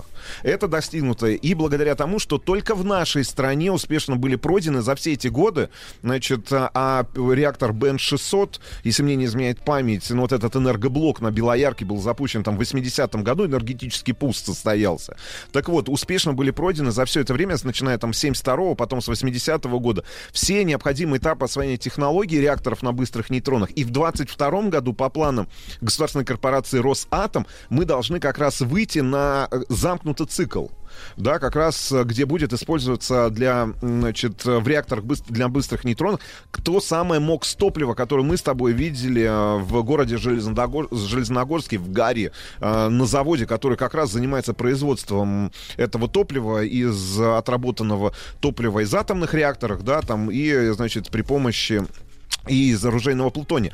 Но, что самое интересное, если мы говорим там про, а, значит, реакторы на быстрых нейтронах, нам удалось за это время, а, которое мы, по- по- по- за то время, которое мы провели на Белоярской атомной электростанции, познакомиться с прекрасными специалистами, которые все это время нас сопровождали. И это, а, ну вот на моей памяти за наш проект единственная станция, да, Сереж, А, где мы находились внутри, внутри самого энергетического блока на атомном реакторе, ну, на расстоянии вытянутой руки. То есть это, это, это не какое-то защитное стекло, или мы находились в другом помещении. Мы находились в сам, самом зале, где находится реактор на быстрых нейтронах. Он в этот момент работал. У нас есть отличное интервью, которое мы записали, да, с одним из главных инженеров Ну, станции. Работал, кстати говоря, так, что можно было записывать интервью. Интервью, то есть совсем не шумно. И ас- абсолютно другой принцип работы. Нам очень долго. Слушайте, там же прикол-то, и прикол очень, вообще, вообще, другой принцип работы. погоди, Да. Ты не сказал Есть. главную Ну. Вещь. давайте, да не главное. сказал, Да, потому что у главное. нас обычные реакторы, да, которые работают хорошо, все везде всему Водоводяные. Основной тип реакторов Да. Значит, там история такая, что что такое водоводяной? Это не масло масляное, как нас в школе пугали.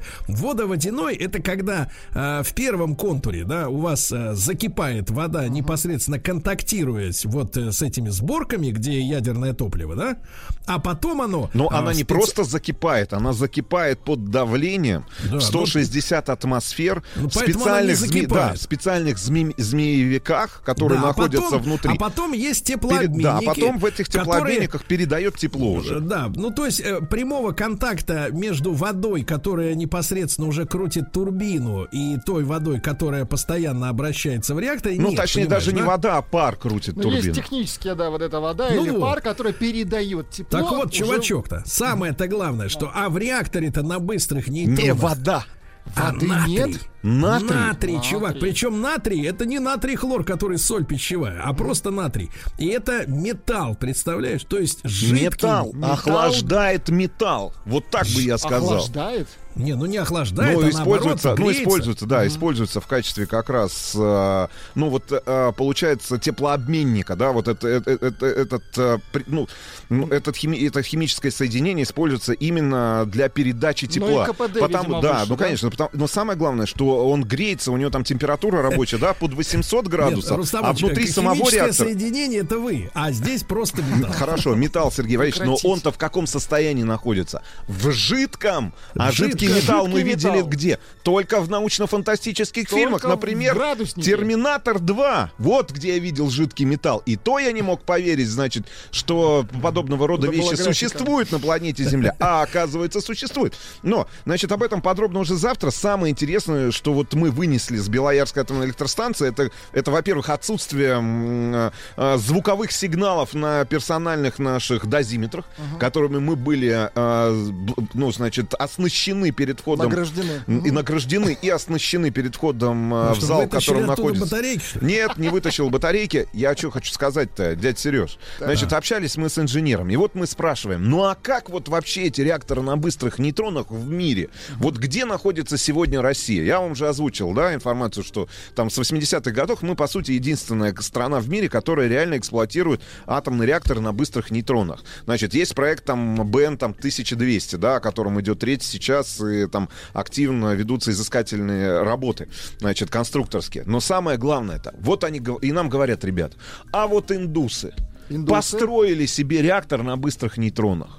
И вроде бы физику-то одинаково преподают в школах и в высших учебных заведениях. И вроде бы вот физическая реакция понятна людям на, на всем земном шаре. Ну, нам с вами точно Сер- одинаково преподавали. Да, да, да. Ну, на даже нам, Сергей, даже знаем, нам, Сергеем, стало понятно, как что там происходит. Где натрий, где вода, где пар, где первый контур, где сборка, что такое ТВЛ, что такое ТВС. у ну, в общем, не так. Ну, в общем, мы а, просто это пропитаны этим знанием Курчатова, да, вот Сергей курчатовским знанием. Да, да. Значит, лезет, и вот инду... А вы представляете, индусы, это же нация там, сколько? По 2 миллиарда людей. Да, конечно, учебное заведение. я смотрю, Они могут. что нормально. послушайте, так построили они реактор, а проблема в следующем. Не могут запустить. Да вы что? Не могут. Вот стоит банка с натрием. Стоят а- индусы. стоят индусы. Ничего не получается. И не получается уже очень А долго. я знаю почему. Потому что кастовость. Нет, нет, нет, не потому что кастовость, оказывается, а, как бы мы на самом деле, ну, не иронизировали на этот счет, все-таки атомная энергетика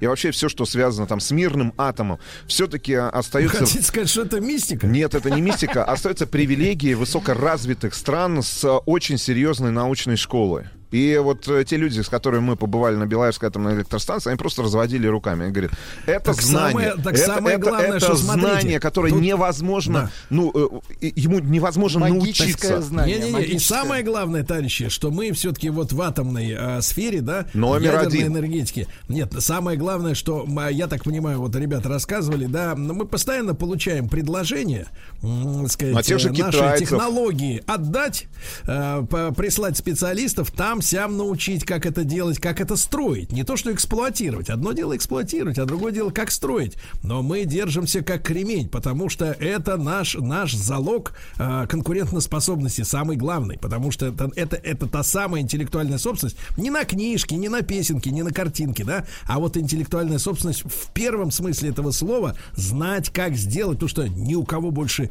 не получается. Путешествие по стране Росатом.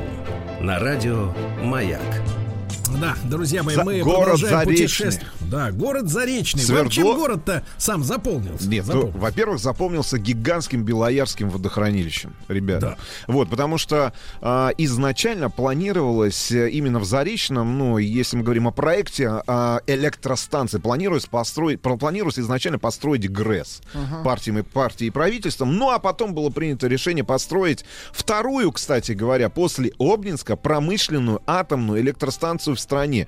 Еще раз напомню, первая в мире и в России была Обнинская, на которой мы тоже с Сергеем были. А, проект Белоярск- сейчас музей. да, Музей. проект Белоярская АЭС создавался под наблюдением Игоря Васильевича Курчатова. Значит, в 60-м году, именно как раз в разгар строительных работ на площадке пришла скорбная весть, что замечательный ученый, а автор, отец-основатель нашей, ну, получается, атомного, нашего атомного проекта скончался, и решением ЦК КПСС и Совета Министров был издан указ о присвоении Белоярской атомной электростанции имени Курчатова от 11 февраля 60 года. Значит, это к, моме- к тому моменту станция еще не была закончена, еще не была построена. Изначально там было два а, реактора. Значит, которые были развитием того первого, э, самого первого реактора, который мы с тобой видели в Обнинске, и на крышке которого мы э, стояли. Значит, очень интересно, что э, так как изначально предполагалось построить обычную тепловую ГРЭС, а потом проект был изменен на строительство атомной электростанции, э, потребовалось гигантское водохранилище, так называемый водоем охлаждения. Значит, э, и я так понимаю, что общий объем предполагался там 40 квадратных километров для того, чтобы охлаждать реакторы, которые были бы установлены на атомной электростанции. Так вот, сегодня это водохранилище мы с Сергеем побывали. Но прекрасный водоем, место отдыха горожан. А ротонда? Ротон- ротонда прекрасно. Нас покатали, нас, нас покатали, на самом деле, ребята, на велорикше вдоль озера. Вот где Красиво. вы на Среднем Урале обнаружите велорикшу? Да только там. Где? Только в Заречном, потому что там есть прекрасный велоклуб, а, значит, э, с основателем и представителем которого нам тоже удалось пообщаться. Велорикшку. И, значит, у вас будет возможность посмотреть на этого прекрасного человека. И на наш вопрос Сергеем, слушайте, ну а почему Заречный? Вот почему Заречный? А, от- ответ был очень простой на самом деле, потому что большой город, например, такой, как Екатеринбург или тот же Челябинск, а, который расположен на Урале, да любой другой мегаполис, это, конечно же, в первую очередь суета. Суета абсолютно другой темп жизни, ритм э, работы. А, сама деревня, ну, если мы говорим о деревне в хорошем смысле этого слова, да, это, конечно же, в текущем моменте, там, либо там 10-15 лет, может быть отсутствие необходимой инфраструктуры, ну, в частности, для а, там детей. Это и средние школы, и э, техникумы, колледжи всевозможные. А здесь, в Заречном, он говорит, ну, есть все абсолютно, потому что город создавался как город энергетиков. Кстати говоря, он не закрыт. Режим действует только на территории самой Белоярской атомной электростанции. А, И что самое интересное, что это же была а, комсомольская стройка, как обычно это бывает. Мы с тобой были в Нововоронеже, где тоже строительство Нововоронежской атомной электростанции а, стало комсомольской стройкой, так и строительство Белоярской атомной электростанции в свое время стало э, строительство форпоста уральской энергетики, которым является сегодня Белоярка, значит, стало комсомольской стройкой для комсомольцев Среднего Урала. Вот вы, Сергей Валерьевич, были комсомольцем? Меня не принято, потому что я Вас не приняли. Значит, соответственно, вы не могли бы строить, например, Белоярскую атомную электростанцию или Питерскую, например, правильно? Ленинградскую атомную электростанцию. Не могли Ну, тем бы. более потому что у вас не было бы значка. А вот люди, которые попали в свое время на строительство Белоярской атомной электростанции, советская молодежь, трудовая молодежь, но еще комсомольцы. был бандитом, Значит, Сергей, тогда нет, тоже нет, нет, нет. в стройке. Значит, самое интересное, что в 59 году, мы сейчас говорим об этапе строительства в Заречном, э, на торжественной церемонии открытия Американской национальной промышленной выставки в Москве, как вы думаете, кто присутствовал? Конечно же, будущий президент Ричард Никсон. И он вот решил заехать на Средний Урал. Я вот, честно говоря, не представляю, ладно, как Никсон человек... на Среднем да, Урале? как человек, который заехал... Но только значит, в кандалах. Да, как заехал, значит, на выставку, решил вдруг по той или иной причине оказаться на Среднем Урале. А, значит, вывод следующий у меня на самом деле вот напрашивается. Это был не Никсон. Екатеринбург. А вот в Екатеринбурге, кстати говоря, есть, например, диппредставительство Соединенных Штатов Америки. Может быть, корнями вся эта история уходит как раз э, в визит Ричарда Никсона там на рубеже 60-х годов 20-го столетия. Так вот, он посетил ряд промышленных объектов на Среднем Урале и решил, говорит, а давайте-ка я заеду и посмотрю, как там строится ваша вторая в мире, значит, промышленная атомная электростанция.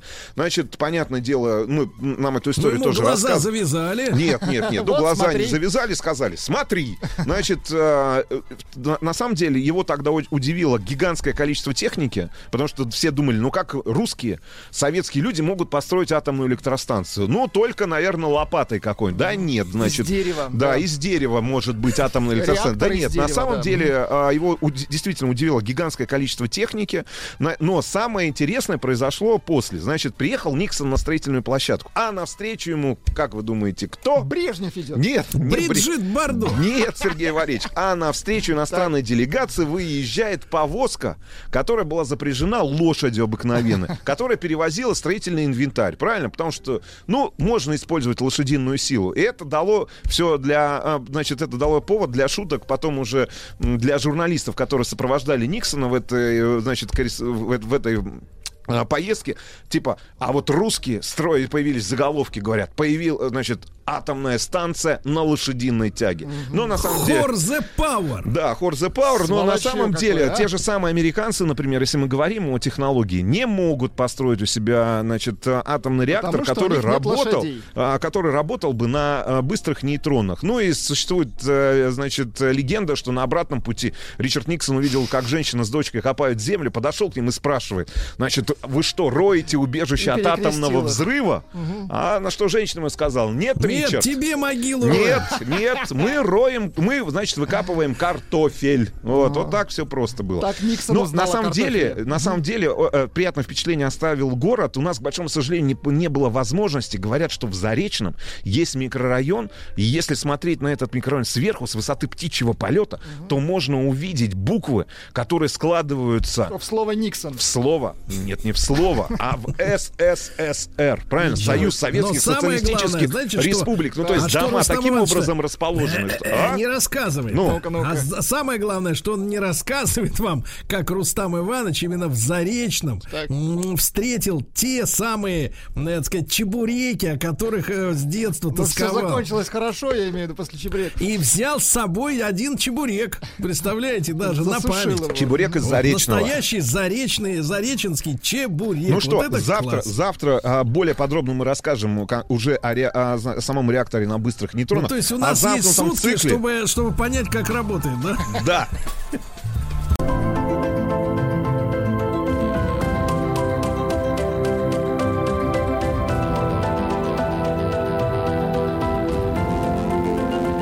Основано на реальных событиях. Друзья мои, наш проект основан на реальных событиях. Э, Готовит к эфиру э, Егор Сартаков. Э, Егор, доброе утро. Да. Доброе утро, друзья.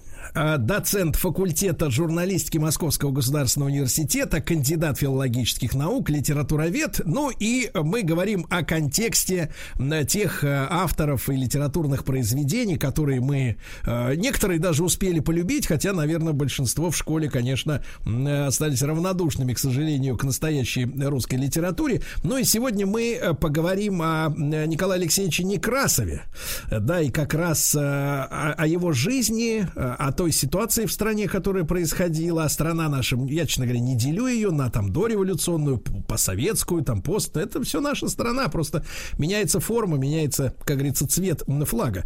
И отмена крепостного права в России. Э, Егор, ну вот э, начнем с того, что Николай Алексеевич-то, конечно, фигура очень противоречивая, да, и, и- и образ жизни у него был достаточно любопытный, не знаю, насколько это этично обсуждать в нашей программе, но тем не менее, и очень сложной судьбы, и, и- и совершенно героический отец, который превратился потом э, в такого, э, в, так сказать, в сутяжника, да, в общем, много есть интересных вещей, и все это на фоне событий в России. С чего, с вашей точки зрения, начнем? Ну, я думаю, что имеет смысл э, два слова сказать о самом Некрасове, если вы уже начали об этом говорить. И действительно, личность Некрасова, с одной стороны, очень противоречивая, э, потому что человек, которого мы знаем как э, идеолог отмены крепостного права, как поэт, который заступался за крепостных, который писал не только о народе, но и для народа, потому что о народе, разумеется, и до него писали, но Некрасов впервые начал писать э, стихи, доступные широкой аудитории, потому что я плохо представляю себе крестьянина, который говорит, я помню чудное мгновение, передо мной явилась ты, но очень хорошо представляю этого же крестьянина, который говорит, вчерашний день, часу в шестом, зашел я на Сенную, и противоречие в том, что при этом сам Некрасов э, владел деревнями, покупал крестьян, проезжал э, мимо своих крестьян на троечке и видел их из окна, или когда он на той же Сенной площади приходил, вот этими впечатлениями от этого страшного непарадного Петербурга напитывался, а дальше возвращался к себе в 30-комнатную квартиру в самом центре Петербурга на Литейном проспекте и там создавал свои стихи. Э, И в этом действительно есть э, противоречие, которое в советское время как-то убиралось и в советское время как-то ну вот, э, приглаживали Некрасова. С другой стороны, я совершенно согласен с вами, что Некрасов личность героическая в том смысле, что это такой классический человек, который создал себя сам.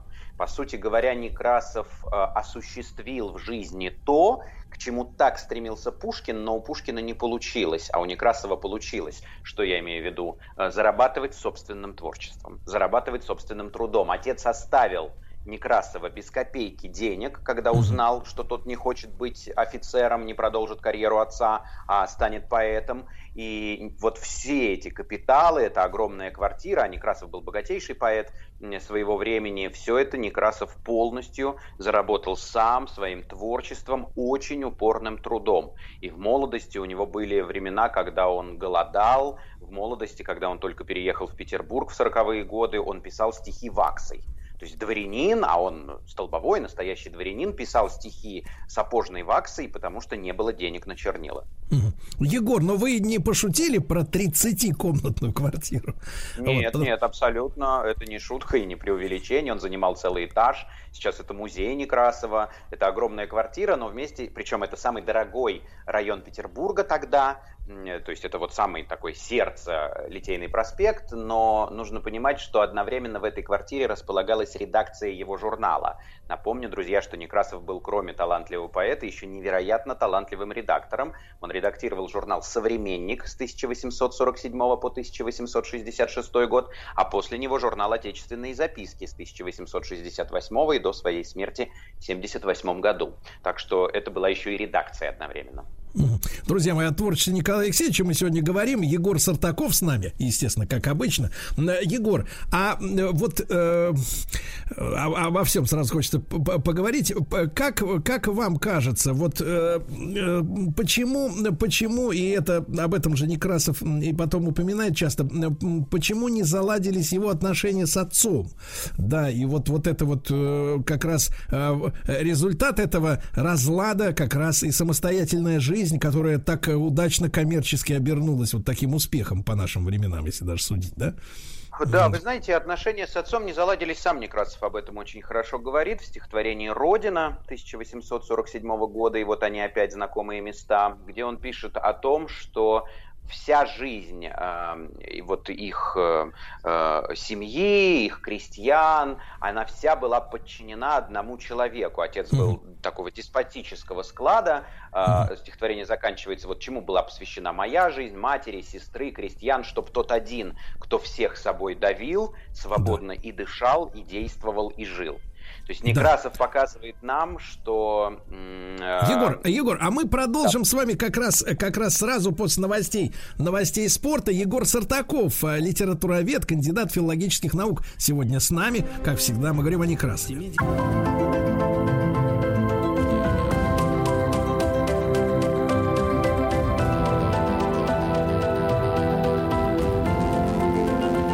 Основано на реальных событиях. Друзья мои, итак, э, с нами Егор Сартаков, э, доцент э, факультета журналистики Московского государственного университета, кандидат филологических наук, литературовед. Сегодня объект нашего внимания Николай Алексеевич Некрасов. Естественно, отмена крепостного права, куда от этого деться. Егор, прервал на вас на полусловие. Прошу, прошу, продолжайте. Да-да, я как раз хотел, мы говорили про отца Николая Да, Некрасова да, и почему так э, тяжело сложились его отношения с сыном, потому что Некрасов живет уже в ту промежуточную эпоху, когда он такой уже кающийся дворянин, то есть он понимает, что э, классовый эгоизм ошибочен, он понимает, что э, Его отец живет неправильно, когда он угнетает все это многочисленное семейство, плюс доба- добавим и семейный деспотизм, который был у отца, и на этой почве возникает разлад между ними. А, Егор, ну, если я бы так- Некрасов, я хотел сказать, вот э, у Чуковского есть эта мысль Да. очень точная, что если бы Некрасов жил лет на 20 позже, он бы стал пламенным революционером. Он бы, очевидно, стал революционером. Э, Егор, ну я так понимаю, что на э, э, юного Николая или Коленьку даже э, произвело неизгладимое впечатление вот участие как раз э, в э, жизнедеятельности папаши, да, когда он, э, сказать, вот э, и по судам таскался и занимался, э, я так понял, ну что-то типа следственных действий, ну в общем видел видел картину жизни э, максимально как бы контрастно, э, максимально приближенно к каким-то вот э, негативным вещам. То есть обычный человек, наверное, проживая жизнь обывателя, ну так часто не видит, а он оказался в роли какого-то такого ну, полукриминального корреспондента, который вот каждый день сталкивается с каким-то несчастьем. И я так понимаю, это произвело на него очень сильное впечатление, как на вот подростка, там, мальчика, Да. ребенка. Да, да, да, совершенно верно. И одновременно с этим э, совсем другой была матушка Некрасова, э, которая воспитывала в нем любовь к литературе, любовь к музыке, мечтала, чтобы он поступил в университет. Почему, собственно, и возник этот разлад? Некрасов отправился в Петербург. Отец был уверен, что он поступит в э, военное училище, а матушка хотела, чтобы он поступил в университет, и вот Некрасов выбрал тот путь, которого хотела его мать. А, Егор, не могу не попросить вас прокомментировать, поскольку э, нас слушают уважаемая публика, да, которая не только в вашей программе, к которой я имею скромное отношение, черпает знания, но и из других источников, достоверность которых мы, конечно, с вами можем иногда с такой снисходительной улыбкой отрицать. Вот из Киргизии, пишет Наиль, недавно смотрел про Некрасова по телевизору, а он удачно играл в карты и на эти деньги содержал свой журнал. Вот такой вывод э, делает, например, человек из просмотра телепередачи. Насколько это справедливо? Ну, да, он действительно очень удачно играл в карты. Некрасов был картежник, и все говорили, что он отличается невероятной выдержкой, и поэтому в карты ему везет. Но здесь скорее было наоборот. Некрасов как редактор был очень талантливый, и поэтому основной доход ему приносил журнал. Журнал «Современник», друзья, это самый тиражный журнал своего времени. Представьте, тираж «Современника» доходил до 8 тысяч экземпляров. Чтобы вы представляли, это тот «Современник», который когда-то начал Пушкин, так вот, при Пушкине тираж современника был 300 экземпляров. 300, и Некрасов поднимает его до 8 тысяч экземпляров. И основной доход, конечно, был с журнала, а не наоборот, как бы он на выигрыше карточные э, содержал журнал. Да, но в карты действительно играл очень хорошо. А, Егор, какова была политика этого журнала, если он так э, долго продержался, э, да, в, в, на, на, не, на, не то чтобы на плаву, а приносил хороший доход, но при этом все мы понимаем, что он был, ну, говоря современным языком, оппозиционным, а цензура да. в Российской империи была достаточно, так сказать, пристально смотрела на все эти вещи. Вот как он, как он лавировал? Да, вот это как раз, эм, на мой взгляд, и выдает в Некрасове очень талантливого редактора, потому что он разработал целую систему э, сдержек, целую систему сдержек цензуры. Э, приведу буквально несколько фактов. Ну вот, например, когда вышел манифест об отмене крепостного права, все газеты и журналы по закону должны были его опубликовать. И Некрасов был возмущен этим манифестом и считал, что крестьян обманули, что, в общем, во многом было действительно так. И Некрасов придумал оригинальную историю, как в современнике опубликовать этот манифест и одновременно показать, что мы с ним не согласны. Если вы возьмете третий номер современника за 61 год, мартовский номер, то сначала идет манифест, вот прям первая страница, сразу же мы, Божьей милостью, император и так далее, идет полностью текст манифеста. После этого идет чистая страница, и после этой чистой страницы идет обложка современника. Современник, журнал, издаваемый Николаем Алексеевичем Некрасовым и так далее.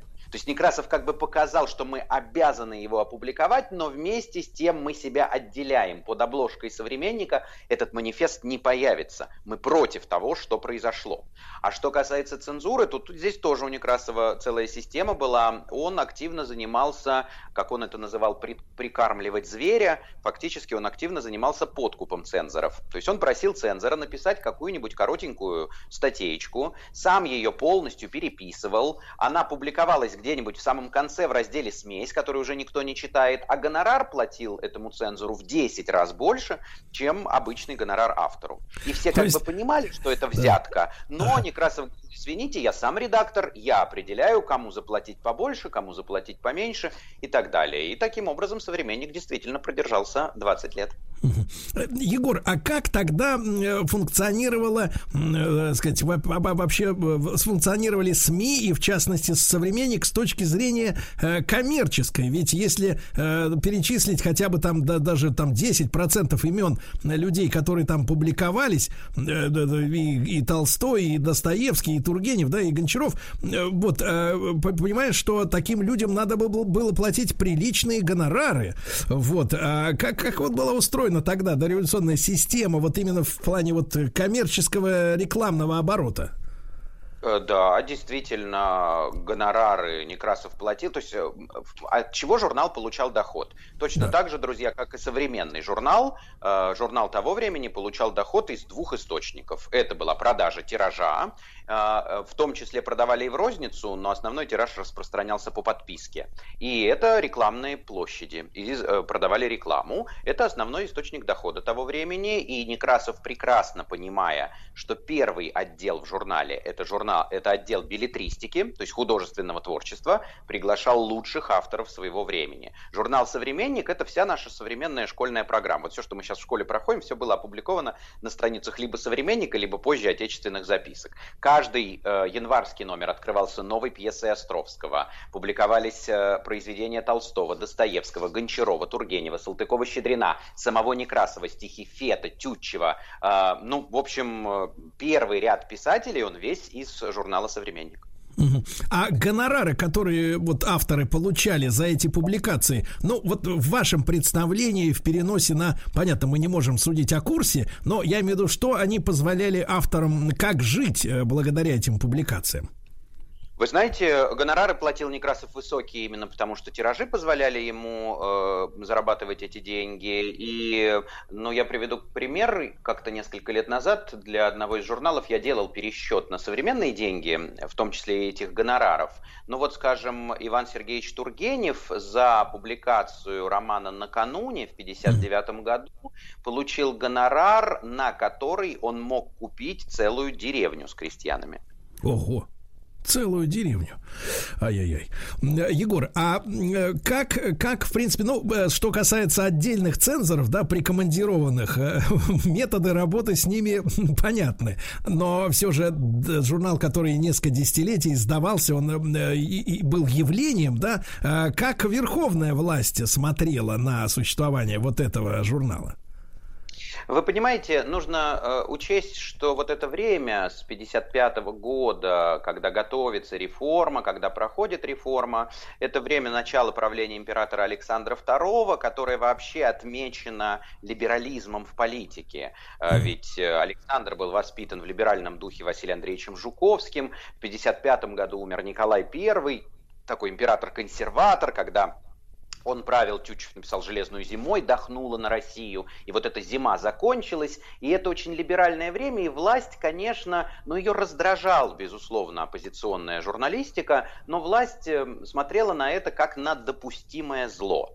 Вместе с тем, почему важно было э, завести, вот у Некрасова, например, целый крестьянский отдел был, где публиковались материалы, связанные с крестьянами, почему это так важно было, потому что еще Александр II, по-видимому, рассматривал журналистику в в качестве союзника убедить помещиков, что в итоге отмена крепостного права будет выгодна всем. Потому что помещики, конечно, воспринимали это с опаской, воспринимали это очень консервативно, и нужно было их убедить, что вообще-то в перспективе выгодно это будет не только для крестьян, но и для вас, для помещиков. То есть, э, то есть, э, вот э, Некрасов выступал в роли, ну, так сказать, так сказать, хозяина пропагандистского рупора в какой-то, в какой-то степени, да?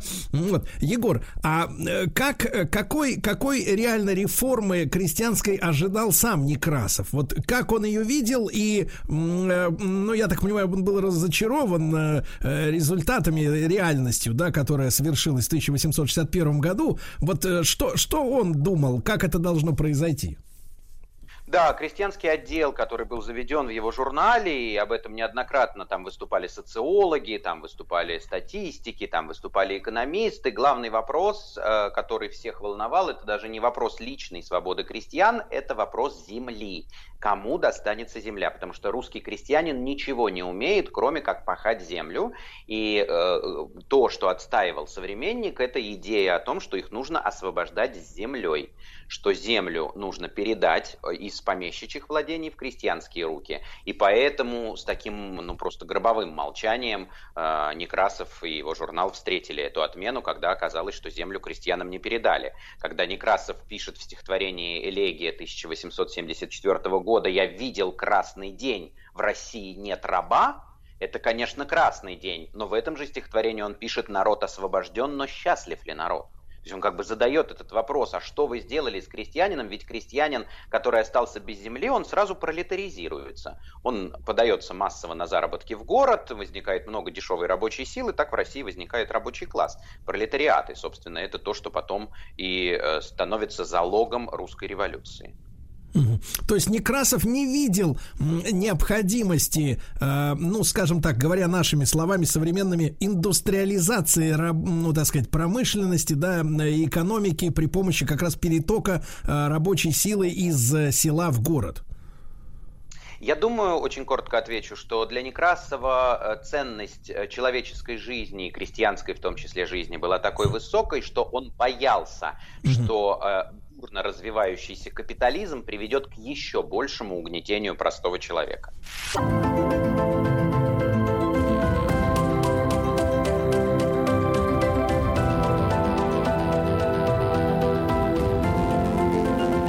Основано на реальных событиях. Друзья мои, с нами Егор Сартаков, доцент факультета журналистики Московского государственного университета, кандидат филологических наук, литературовед. Сегодня о Некрасове идет у нас речь. Э, Егор, конечно, не можем не обойти стороной э, факт все-таки закрытия да, современника. Э, как, как, какие были формальные причины для этого? Ну, не, не, не понятные нам, но формальные. То есть, что предъявили журнал? Да, формальные Формальной причиной э, произошло что? В 1866 году Россия вздрогнула от так называемого Каракозовского выстрела. Студент Дмитрий Каракозов в летнем саду в Петербурге э, выстрелил в императора Александра II. Он не попал, его толкнул мимо проходящий крестьянин Осип Комиссаров, но Россия действительно вздрогнула, потому что до этого в России императоров убивали только за закрытыми дверьми.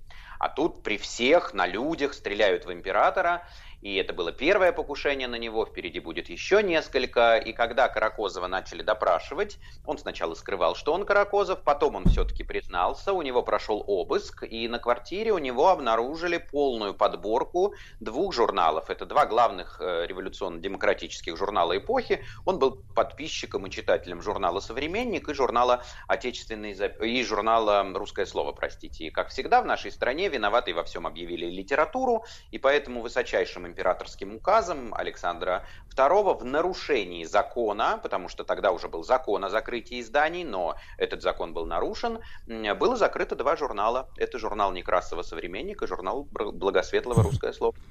Егор, э, вот не можем тогда не, возвращ... не возвращаться к революционным событиям. С вашей точки зрения, почему, почему на Александра II э, была вот объявлена такая такая охота, да, среди революционеров, если э, мы все знаем его прозвище там царь-освободитель и, и так далее, действительно он немало сделал, почему именно этот государь вот удостоился такого количества покушений и фактически потом еще и чудовищной смерти? Вы знаете, это какой-то парадокс на самом деле. У меня как-то заметили мои иностранные студенты. Я читал лекцию иностранцам и сравнивал Александра II и Александра III и говорил о том, что вот Александр II дал свободу, провел целую серию реформ. Это же не только отмена крепостного права, там целая эпоха была великих реформ, она называется реформа образования, реформа земская, судебная реформа, военная реформа. То есть там целую серию реформ, и в результате всю жизнь э, бегал от террористов и умер от руки террориста страшной смертью, когда когда Игнатий Гриневицкий кинул бомбу в проходящую карету императора. И напротив, Александр III, император, который задушил всю свободу, забрал все, что можно было, отменил во многом все либеральные законы своего отца, это наступила политика контрреформ, и ни одного покушения умер своей смертью.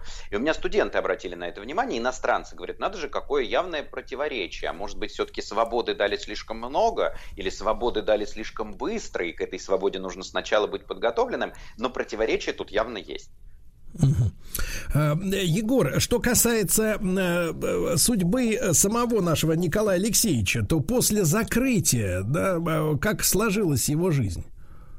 Да, после закрытия Некрасов э, понимал, что новый журнал ему просто не разрешат издавать, то есть он не получит, говоря современным языком, лицензию на издание нового журнала. И поэтому Некрасов понял, что нужно взять в аренду уже существующий журнал, формально сохранить другого редактора, но выступать под этим новым журналом, и через два года после закрытия «Современника» в 1968 году Некрасов начинает выпускать, он берет в аренду журнал «Отечественные записки», который уже к тому времени 40 лет существовал. На обложке значится старый издатель общественных, отечественных записок Краевский, а в реальности его издает Некрасов, и он опять повторяет успех «Современника». Получается, что журнал, который Некрасов берет с тиражом там, в тысячу экземпляров, он практически умер уже к 1968 году, за год он увеличивает этот тираж до 5 тысяч, потом еще через год до 7 тысяч экземпляров. Так что Некрасов повторяет этот успех, и именно на страницах отечественных записок Некрасов выпускает свое итоговое центральное произведение, незаконченную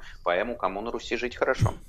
С вашей точки зрения, вот э, э, деятельность Некрасова не как поэта, а как издателя, на, на кого или на что сильнее всего повлияло в нашей истории? Ну, кроме, конечно, наполнения наших учебников по литературе в школе.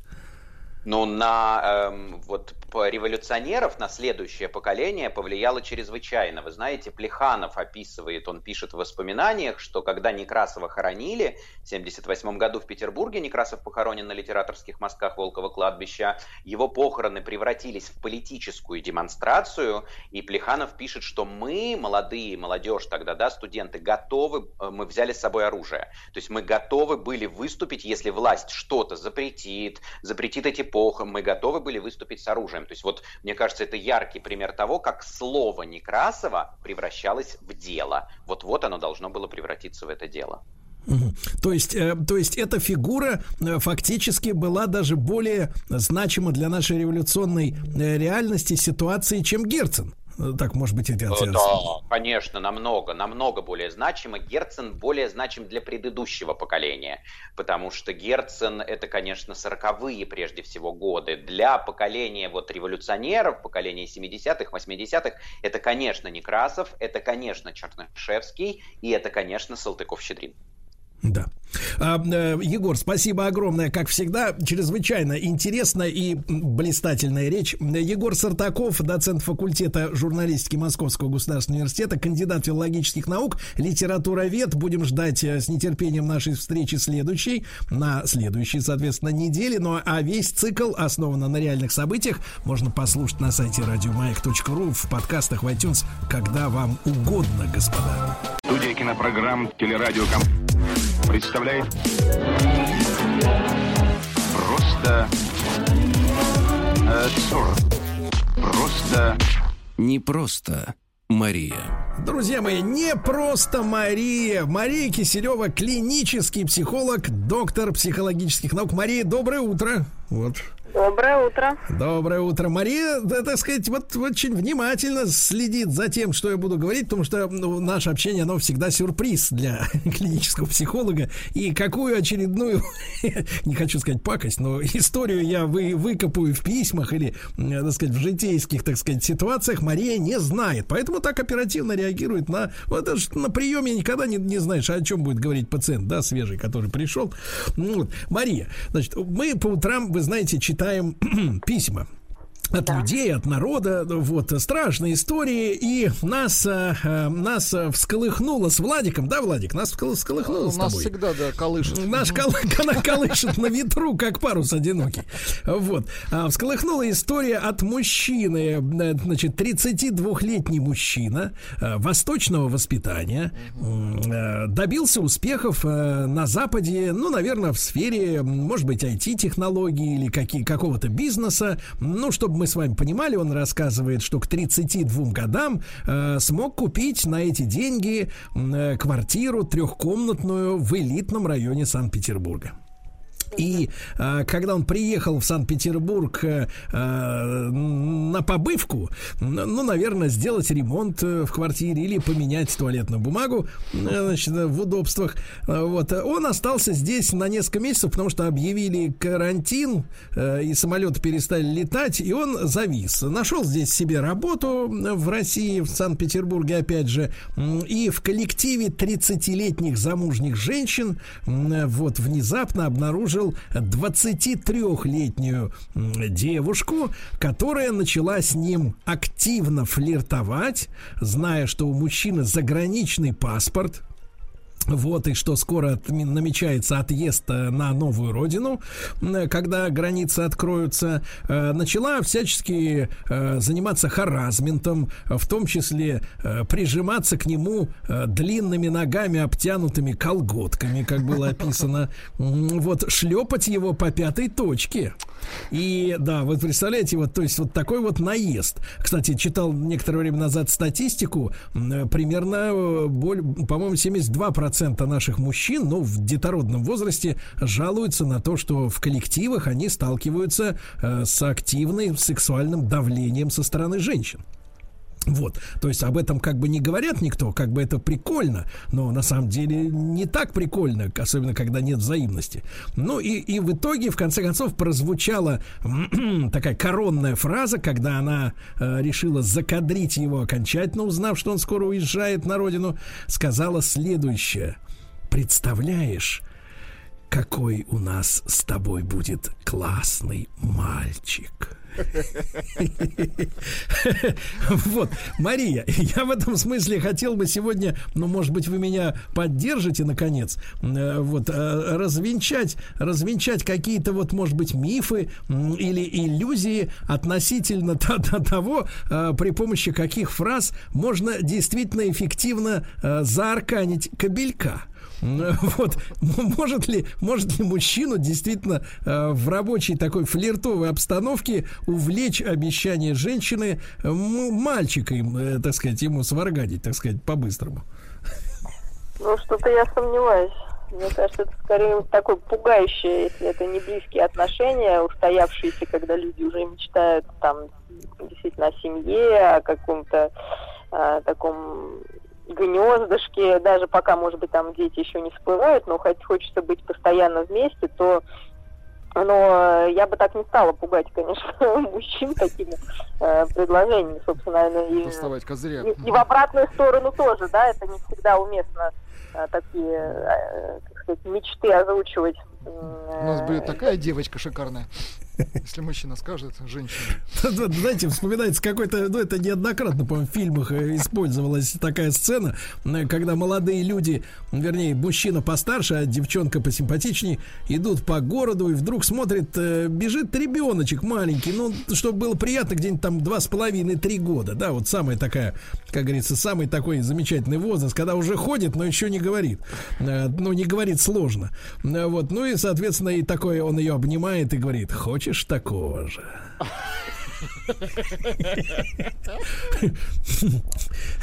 Я целиком и полностью за детство и материнство, но вот хочу сказать, насколько, насколько действительно мужчина, находящийся ну, в таком в подфлиртованном состоянии, в принципе, э, вот ухаживая или отвечая на ухаживание девушки, Сейчас и такое, видите, сплошь тут и рядом, да, э, там, там и тут. Вот, значит, действительно думает об отцовстве. Вот чтобы женщина как бы себе немножко представлять там в голове своей.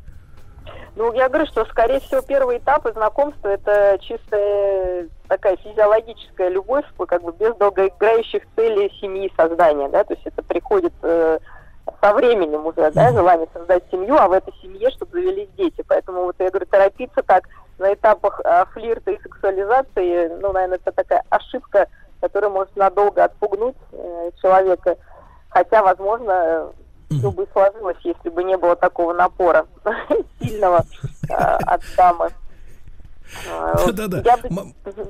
Да, пожалуйста. Да, в чем там проблема-то? Мужчина сам принимал, я так понимаю, все эти ухаживания. Что там его не он принимал, пятая точка держала удар. А вот, да, Мария, но смотрите, э, ведь если женщина, как бы, ну там 23 года, понятно, оборотистая, как бы молодая девица, вот, э, давно, как говорится, на рынке, э, вот, а есть женщины, как бы постарше, помудрее, которые, может, и наш передач периодически слушают и понимают, как надо, как не надо, но почему тогда женщин, как говорится, вот так вот, никого, чтобы не обидеть, 35 плюс, все сплошь выдвигают требования при знакомстве только серьезные отношения. Или для э, испаноговорящих no one night stand. И даже вот это вот а, сокращение ONS, one night stand, то есть не, не на одну ночь, э, так сказать, остановка, она превалирует. То есть вы говорите, как психолог, да, что люди знакомятся, потому что их друг другу тянет они изначально не думают о том, э, так, сказать, э, так сказать, что у них э, э появится семья. Но женщины начинают выкатывать это, это как первичное условие. То есть ты со мной знакомишься, ты пьешь со мной кофе, но ты уже должен знать, что ты хочешь со мной, на мне жениться и заиметь от меня ребенка. Ну, слушайте, но тем не менее разные бывают отношения. Все-таки такой фразой женщина обозначает, что она, ну, как сказать, поиске действительно не, не разового удовольствия какого-то а ищет партнера, который... А многоразового, да? Готов, да, многоразового. Как буран. Многоразового недорогого. Да, возможно, на всю жизнь. Нет, но все равно есть а, какая-то готовность, да, к отношениям. Если там люди молодые и просто им хочется с кем-то провести вечер сегодня, да, вот просто, может, не знаю, даже это какая-то любовница будет, да, или любовник, то это одна история. Просто друг, товарищ по работе. Нет, ну мы говорим, вот вы говорите об объявлениях, которые пишут да, дамы. Да, да и молодые люди. То есть все равно уже в каком-то, на каком-то этапе ну, есть разные типы, наверное, вообще любых романтических связей, и в голове, наверное, они у каждого есть. В идеале, конечно, люди должны как-то романтически встретиться, первого или со второго взгляда понять, что что-то там у них проскользнуло, да, там друг друга как-то добиваться, причем так, чтобы не было вот никакого там, не знаю, ощущения, что тебя соблазняют, ну как-то все само собой, и вот потом они как в сказке соединяются, живут вместе, вдруг оказываются расписанными, да, и мечтают вместе о ребенке, и живут счастливо всю жизнь. Но это к сожалению, становится уже так, знаете, в заповедниках, наверное, только остаются mm. такие. Ну, главное не перепутать Значит, расписанного и расписного. Вот, а, Мария, но смотрите, но ведь, ведь это заявление, это вот, вот это вот условие, да, которое сразу выкатывается, только серьезные отношения. Оно ведь сразу понимает, что, значит, э, женщина вышла сразу, на... Девушка порядочная. Вот что а, такой вывод надо сделать. Угу. Я думаю, что да. Но мужчина делает другой вывод. Он делает вывод, что его хотят захомутать. И, соответственно, что женщина... Ведь, ведь мы знаем, ведь мы знаем конструирование искусства у женщин, конструирование будущего, да, когда они в голове, значит, рисуют себе какие-то картинки, э, вот, э, счастливого быта, где у мужчины какое-то расплывчатое такое личико, не, не конкретное, да, и начинают под эту картину своего личного счастья подбирать ложка, вот, который будет как бы тянуть, тянуть финансовую лямку вот этого всего бар бордельера. Вот. И, соответственно, и, соответственно, мужчина, которому выкатывают сразу только серьезные отношения. Это настраивает только на одну мысль. Она все придумала, а я должен как пазл вписаться в этот блудняк. Как не общайтесь, господи, никто же не заставляет на арканиту, не тащит. А какая интересная э, картинка идеальная у мужчины. У женщины мы уже сто раз ее да, описали, а у мужчины? Мужчину, не знаю, Владик, наверное, сказал бы, если мог. А, э, я вот представляю, что подошло бы Сергею, какой тип объявления. То есть а, девушка должна написать в этом объявлении «Я серьезная, не, а, не порочная». Ни на что не рассчитываю. Ни на что не рассчитываю, не порочная, ни в коем случае. А готова э, пообщаться с мужчиной ради утех. Вот примерно в таком стиле. Да, ни, ни, в, то, ни в коем случае не Шут, это шутка мужчин была. во множественном да, числе. Да, да, да, иначе, это, конечно, все это была. сбивает аппетит. Но я продолжение истории это расскажу. Э, что наш мужчина не повелся на эту, на это предложение, значит, э, стать э, отцом прекрасного мальчика, да? И после этого, после этого он увидел тут же в ее инстаграме сначала сторис, ну, мы, староверы, нуждаемся в расшифровке. Это короткое видео, вот, исчезающее, истирающееся. Короткое бесплатное видео. Да, и пост о том, что она э, поехала отдыхать с друзьями э, за город. Ну, под Питером есть много таких мест, например, Карельский перешеек или Репино или куда-нибудь. Если есть деньги на бензин, то и в Сартовалу можно Если съездить. нет денег, то просто за грибами. Да, да. И вот, значит, несколько фотографий, сторис, где она в достаточно откровенном э, халатике, типа платья, ну там уже не поймешь, и постоянно за ней увивается какой-то хахаль-ровесник. Э, мужчина поинтересовался у 30-летних сотрудниц отдела, ну, которые всю эту ситуацию видели, да, и все эти заигрывания, и шлепки по пятой точке, насколько это нормально, когда женщина отправляется на выходные с каким-то другим парнем, хотя два дня назад предлагала мужчине нашему прекрасному стать отцом. На что 30-летние бывалые замужние женщины сказали ему, что это совершенно нормально, поскольку такие отношения ей нужны для поддержания женского здоровья. Вот. И тут, конечно, тут, конечно, как бы руки-то опускаются. Да. Руки опускаются, потому что, ну, перед нами совершеннейшая картина разнузданного, разнузданного, и дальше вот приличных слов я сейчас подобрать э, не могу. Вот, э, э, Мария, скажите, пожалуйста, насколько действительно вот так называемое женское здоровье э, требует от женщины вести аморальный образ жизни? А что здесь аморального? У них вообще никаких отношений нет. Аморально? Сам признал. Сама мысль. Шашлыков с мужиком. Нет, не шашлыков, а шашлындоса.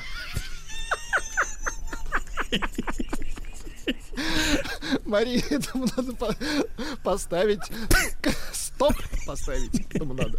Да, Мария, прошу вас, прошу вас, прокомментируйте, пожалуйста, насколько вот с медицинской точки зрения действительно вот такой разгульный образ жизни, я бы сказал так, мужской образ жизни в- действительно важен для так называемого женского здоровья, потому что эта формулировка для здоровья, она, в принципе, не первый, так сказать, год на плаву.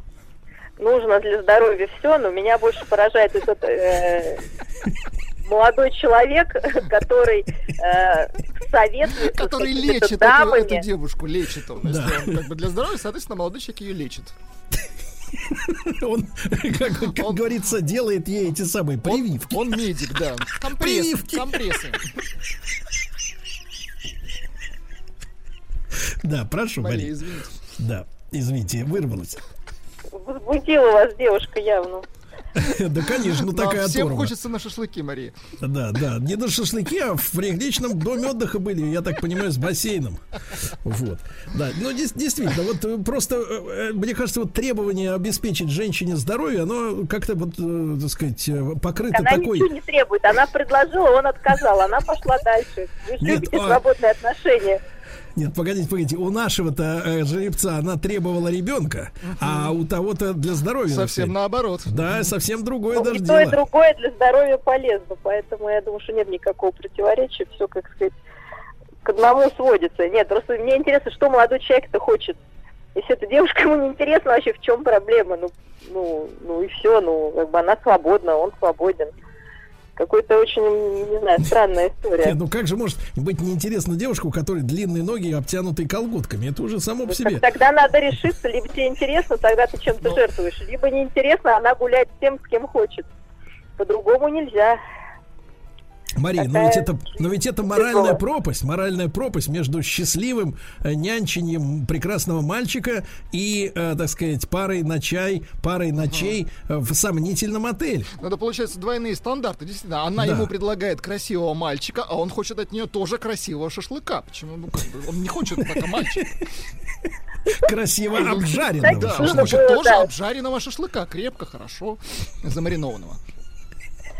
Ну, его вопрос-то в чем этого молодого человека? Я не понимаю, в чем Это- проблема-то. Я так понимаю, что она ему не особо Вопрос, вопрос, Ну, нет, нет, вопрос в том, что 30-летние замужние, они объяснили это все со спокойными выражениями своих накрахмаленных личиков.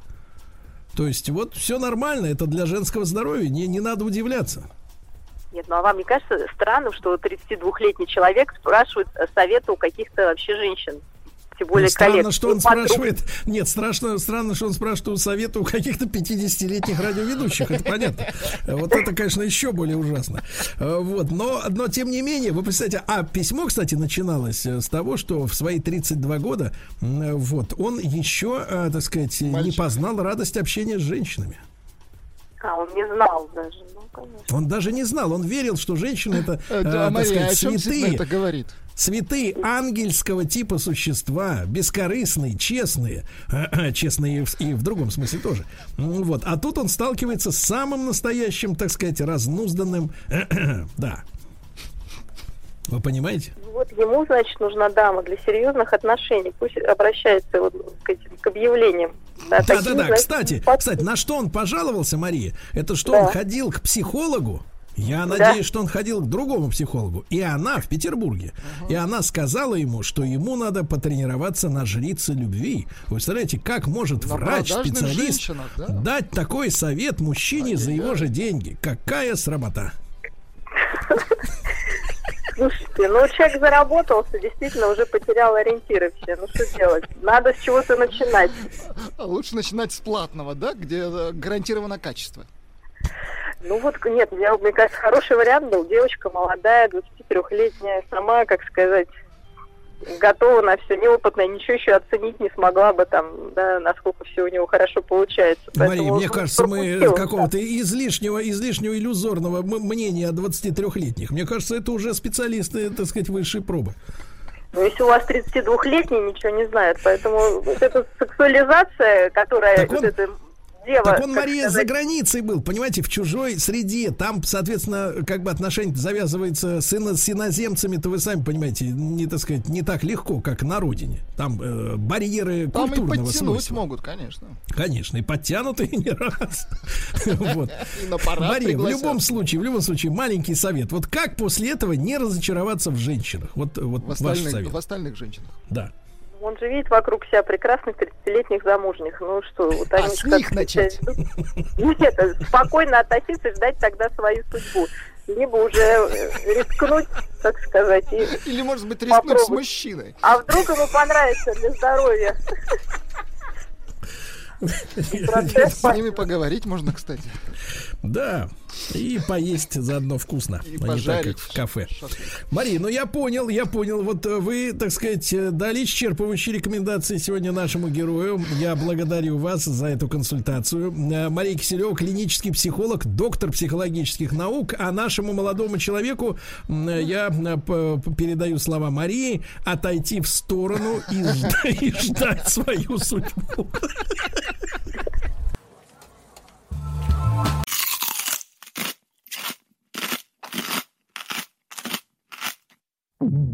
Пищевые подходы. Самый оригинальный ролик, который вышел из-под из-под ноги нашего Владислава.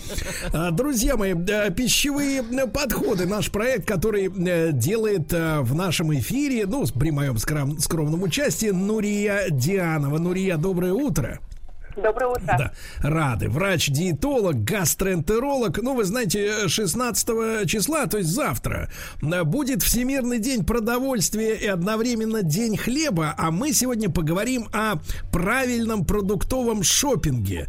Вот, э, Нурия, сразу могу сказать, я приобрел специально для нашей передачи батончик э, чиабатты с оливками, э, шей, шейку, ш- нет, Шейку шейку, бедра. да, приобрел от двоих производителей, э, кофейку с молочком, сахаром намутил. Прелесть. Вот одобряете мой шопинг?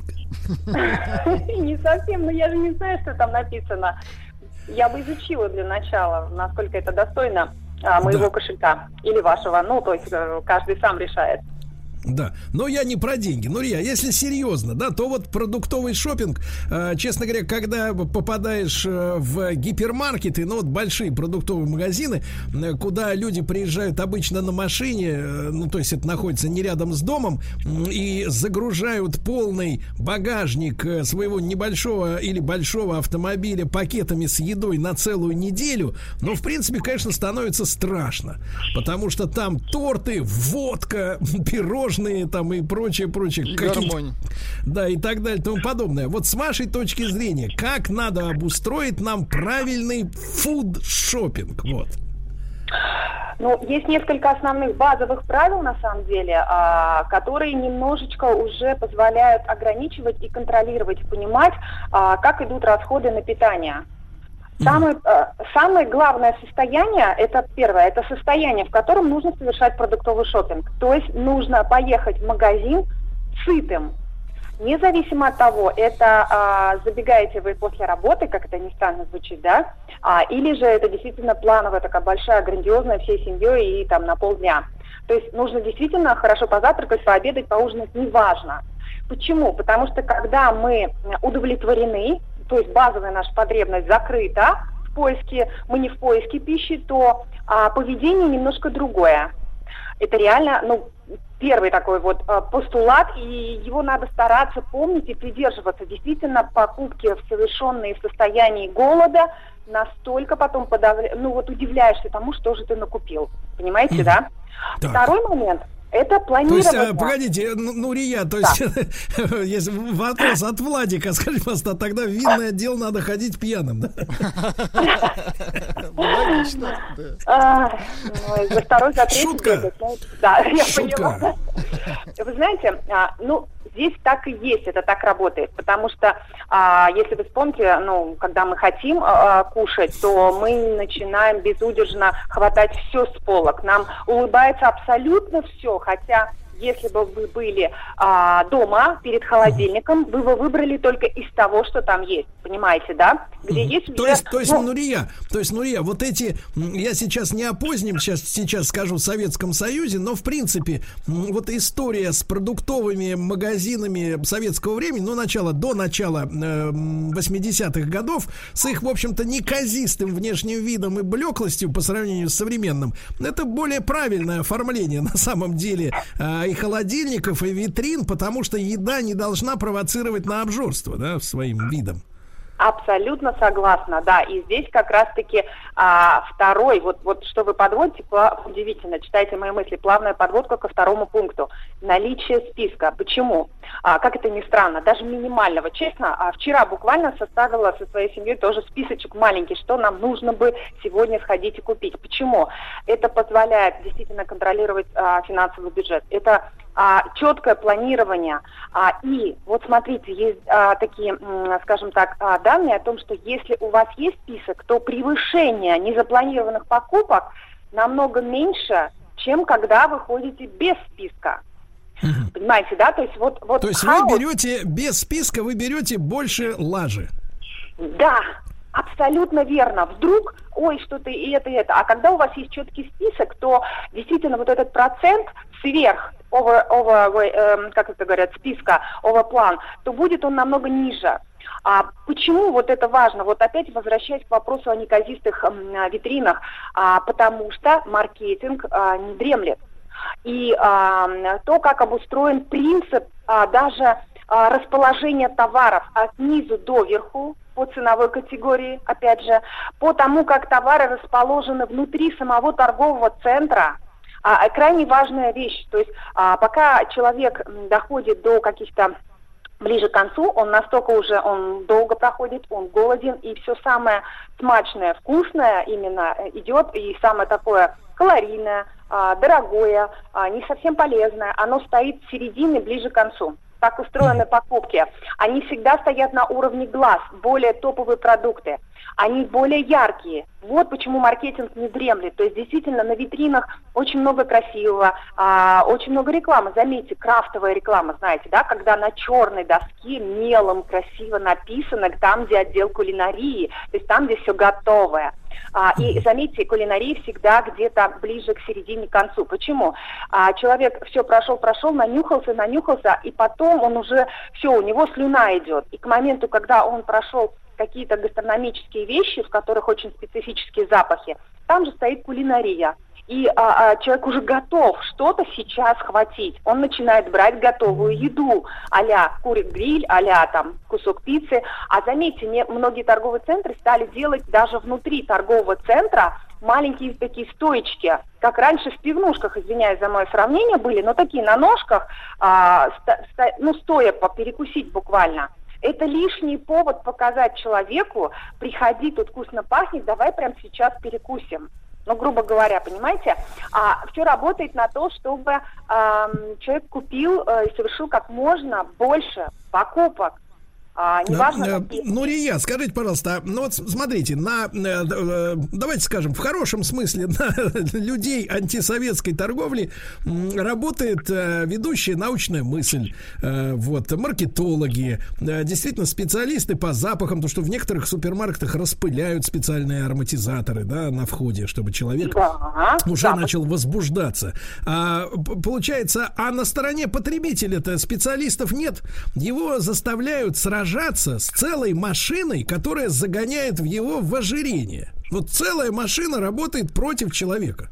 А, когда вы, как специалист, объединитесь в ассоциацию, которая будет ставить вопросы о ликвидации искусственных маркетологических приманок, которые заставляют нас э, становиться животными, которые действительно, согласно инстинктам, э, ведут себя, э, так сказать, вот на этой продуктовой охоте в каком-нибудь гипермаркете. Когда вы объединитесь и скажете «нет торгашам», я думаю, ну это невозможно. Фу. Как мы, как, Спасибо, как мы, мы боремся, понимаете?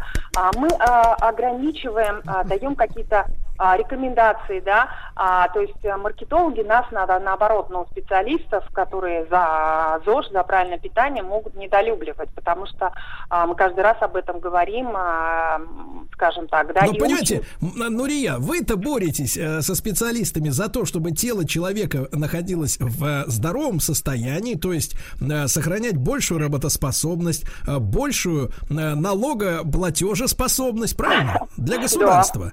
Да. А, так сказать, а усилия маркетологов э, бабосы-то добывают только в карман э, владельцев э, этих магазинов или торговых точек. Понимаете, в чем наш интерес? Здоровый человек, который долго будет жить, здравствовать и приносить пользу обществу и бюджету, или торгаши, которые хотят только навариться? Вот мне кажется, этот вопрос, так сказать, при время-то настало. Почему мы каждый раз, когда вот эта речь заходит, мы так разводим руками? Ну, знаете, вот так вот сложилась ситуация. А ситуация-то сложилась фигово.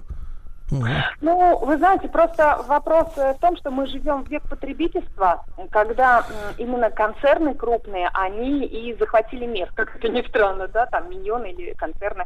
Вот смотрите, парадокс в том, что а, те концерны, которые а, владеют рынками а, именно в развитых а, странах и в развивающихся, ну там хотя бы где а, люди все потребители, понимаете, да, при этом самое странное, ведь э, действительно День продовольствия, да, международный, и все-таки, если посмотреть, если я не ошибаюсь, около 30% людей голодает в мире. Вот представьте, да, вот мы тут с жиру пухнем, но я в кавычках говорю, да, то есть у нас есть а, и возможность иметь все. Мы хоть эти, я не знаю, рябчики, а, перепелки можно найти, не знаю, манго из Таиланда желтое заказать и так далее.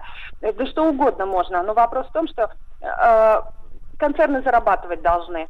И пока это доминирует. Объясните мне, почему до сих пор Кока-Кола продается и не запрещена при всех ее огромных минусах. Все равно это продается.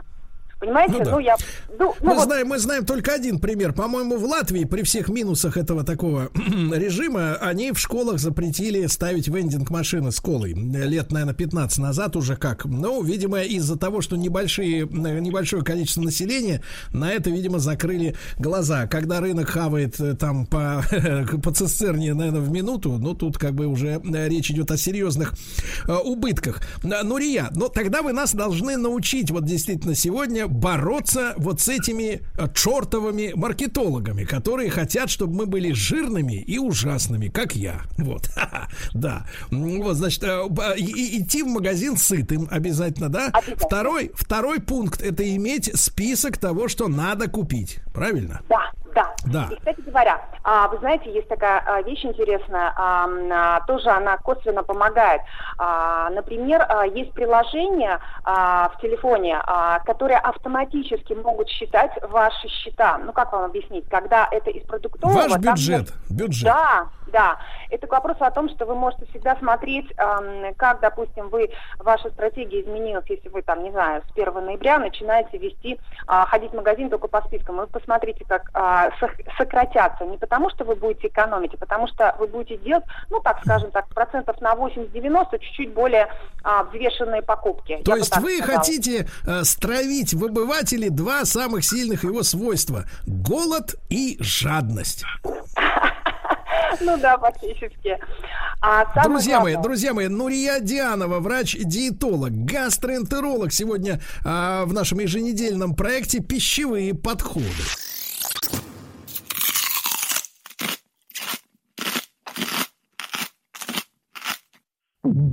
Пищевые подходы. Многие спрашивают, почему такой странный ролик. Дело в том, что у Владика кончились лицензированные музыкальные подкладки. Музыкальные, да. Поэтому он решил обойтись без музыки. Э, Нурия Дианова, врач-диетолог, гастроэнтеролог с нами. Завтра будет отмечаться очередной день всемирный, очередной всемирный день э, продовольствия. Ну, то есть э, и, и день хлеба одновременно. Нурия, не могу не поинтересоваться моментом хлеба-булочных изделий. Понятное дело, что плюшки зло, круассаны зло, чабата зло. Но что касается хлеба, например, с зернышками, да сверху лососика, да еще, понимаешь ли, джебинс, а не то. Вот, это ж просто прекрасно. Вот с вашей точки зрения, хлеб, а, вот как можно употреблять хлеб, чтобы не ожиревать? Отличный вопрос. Мы потом вернемся к третьему пункту. Но сейчас смотрите, а, вы тоже преподнесли классную идею. А, перечислили а, виды хлеба, которые действительно хуже, чем, допустим, какой-нибудь вариант цельнозернового, темного, серого и так далее. Да? То есть можно сделать выбор на прилавке, выбрав лучшее по составу. И здесь вопрос в том, что такой хлеб на самом деле можно есть, если вы не злоупотребляете. То есть а, с утра до вечера его есть, конечно, не нужно. Для разнообразия, если удобно, особенно вот для холостяков, как обычно, лайфхак, да, то как раз-таки а, можно сделать а, бутерброд на завтрак а, а, из цельнозернового хлеба, а, добавить туда пару ломтиков а, листового салата. Ну, то, что удобно, да, то есть не надо готовить. То есть он берется, моется и кладется, грубо говоря, да. А, и здесь вы выбираете, нужен обязательно белковый компонент. То есть углеводы есть, это кусок хлеба, нужен белок для сытости и, продлё... и хорошего метаболизма организма. А, берите слабосоленую рыбу, она с утра нормально идет абсолютно. А, второй момент, либо кусок, например, просто говядины. Смотрите, здесь вариантов много. Либо отварили, либо запекли, либо взяли хотя бы, это более-менее, знаете, как лучший вариант, когда бывает куском говядина на полке полуфабрикат. Вспомните, есть такая. А, просто кусок говядины.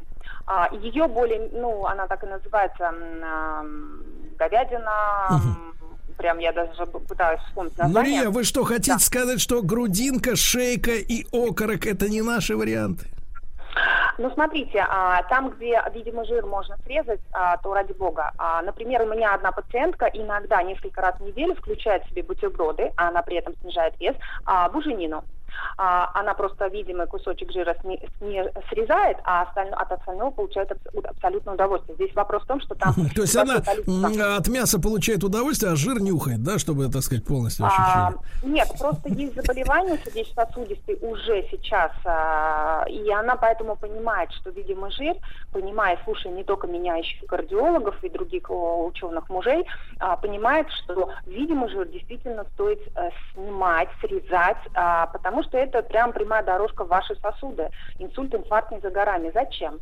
То есть буженину можно использовать. Вопрос просто в том, что какие куски. Вы знаете, в любом случае это лучше, то, что вы перечислили, чем а, любые виды м, колбасы с а, видимыми кусками жира. Это еще хуже, если мы посмотрим а, по... То есть вы критически настроены к колбасе русской? Да, брауншвейгской и всем другим вариантам. А, потому что там прямо взяли и конкретно положили жиры, а это хотя бы кусок мяса, понимаете? Угу. Понятно. Ну, я понимаю, значит, понимаю, жира, видно, быть не должно. Отлично. И э, мы возвращаемся вот к вашему третьему совету. Э, в, в, значит, вслед э, рекомендации идти за продуктами обязательно сытым, иметь при себе список товаров, которые нужно купить, продуктов. И, наконец, третий совет. Третий совет – это читать упаковку, ну, потому что в этикетке скрыта э, соль. А, возвращаясь к уловкам маркетологов, да, они а, побуждают нас, включая а, запахи, включая визуальное такое восприятие, яркую упаковку, локализацию, где лежит товар, да, и мы сразу ведемся, берем руками и кладем. А вот а, до того, как вы взяли, нужно перевернуть и прочитать. И так. здесь вопрос, понимаете, в чем? Что если вы начинаете читать, и больше половины вам непонятно, на мой взгляд, ну вот реально какие-то э, сложные химические названия, которые даже во время уроков химии просто не, не встречались вам ну, на слух, то просто нужно э, класть обратно а, вы должны понимать, что вы тогда берете непонятный какой-то просто смесь химии для вашего организма. Мне кажется, это не очень лучшая альтернатива. То есть вопрос в чтении упаковки, насколько вам хочется натуральный продукт и качественный, или же вам все равно? Вот, понимаете, вопрос в этом. А, вы не обязаны все а, понимать, что там написано, потому что в моем понимании а, ну, не знают люди, что это такое. Вас должно что настораживать? Когда, например, а, в каком-то продукте а, заявлено, что, например, это там, не знаю, какие-нибудь овсяные хлопья, а на первом месте стоит сахар. А, вы вдумайтесь, как могут быть овсяные хлопья, если это основа блюда? Кстати, Нурия, основа... а, кстати, Нурия, а порядок, порядок перечисления ингредиентов каким-то образом э, законодательно связан с объемной долей этих добавок или нет? Вот, хороший вопрос. Действительно, если мы посмотрим, то либо согласно техническому регламенту, либо ГОСТам, то именно порядок определяет а, наличие в процентном соотношении. И если а, пельмени это тесто мясное блюдо, то, естественно, там объем теста, например, превышает а, и так далее. А, прямо важно – и поэтому, если э, вы читаете и видите то, что вроде бы не является э, главным продуктом, оно стоит на втором-третьем месте, задумайтесь, вы за что платите. Вы знаете, что есть шоколад, у которого на первом месте стоит сахар, а, а он написан как темный или горький. Вы вдумайтесь, как он может быть горьким. Там на первом месте должно быть какао-порошок, какао-масло. Же... А как они, ну, я, как они загорчили сахар? Ох, господи, вы знаете, они ничего не горчили, они просто добавили и сделали так, как им нужно, чтобы потребитель купил, потому что это вкусно. А, а мало кто читает упаковку. А, это, это реально так и есть. Вот а, читаем упаковку, смотрим, если вы берете, ну как бы подразумевается, что в этом продукте основной компонент, а, например, вы знаете, что покупая хлеб дарницкий или бородинский, мы думаем, что это ржаной хлеб. И каково же у вас может быть открытие, если вы перевернете, поймете, что а, ржаного хлеба намного меньше, а вообще-то да, он всегда да. был и есть пшеничный. Нурия, это прекрасно, хлебом. это прекрасно. Мы продолжим на следующей неделе. Нурия Дианова, врач-диетолог, гастроэнтеролог. Друзья мои, список покупок, сытость и переворачивайте и читайте. Вот наш путь к успеху. Еще больше подкастов на радиомаяк.ру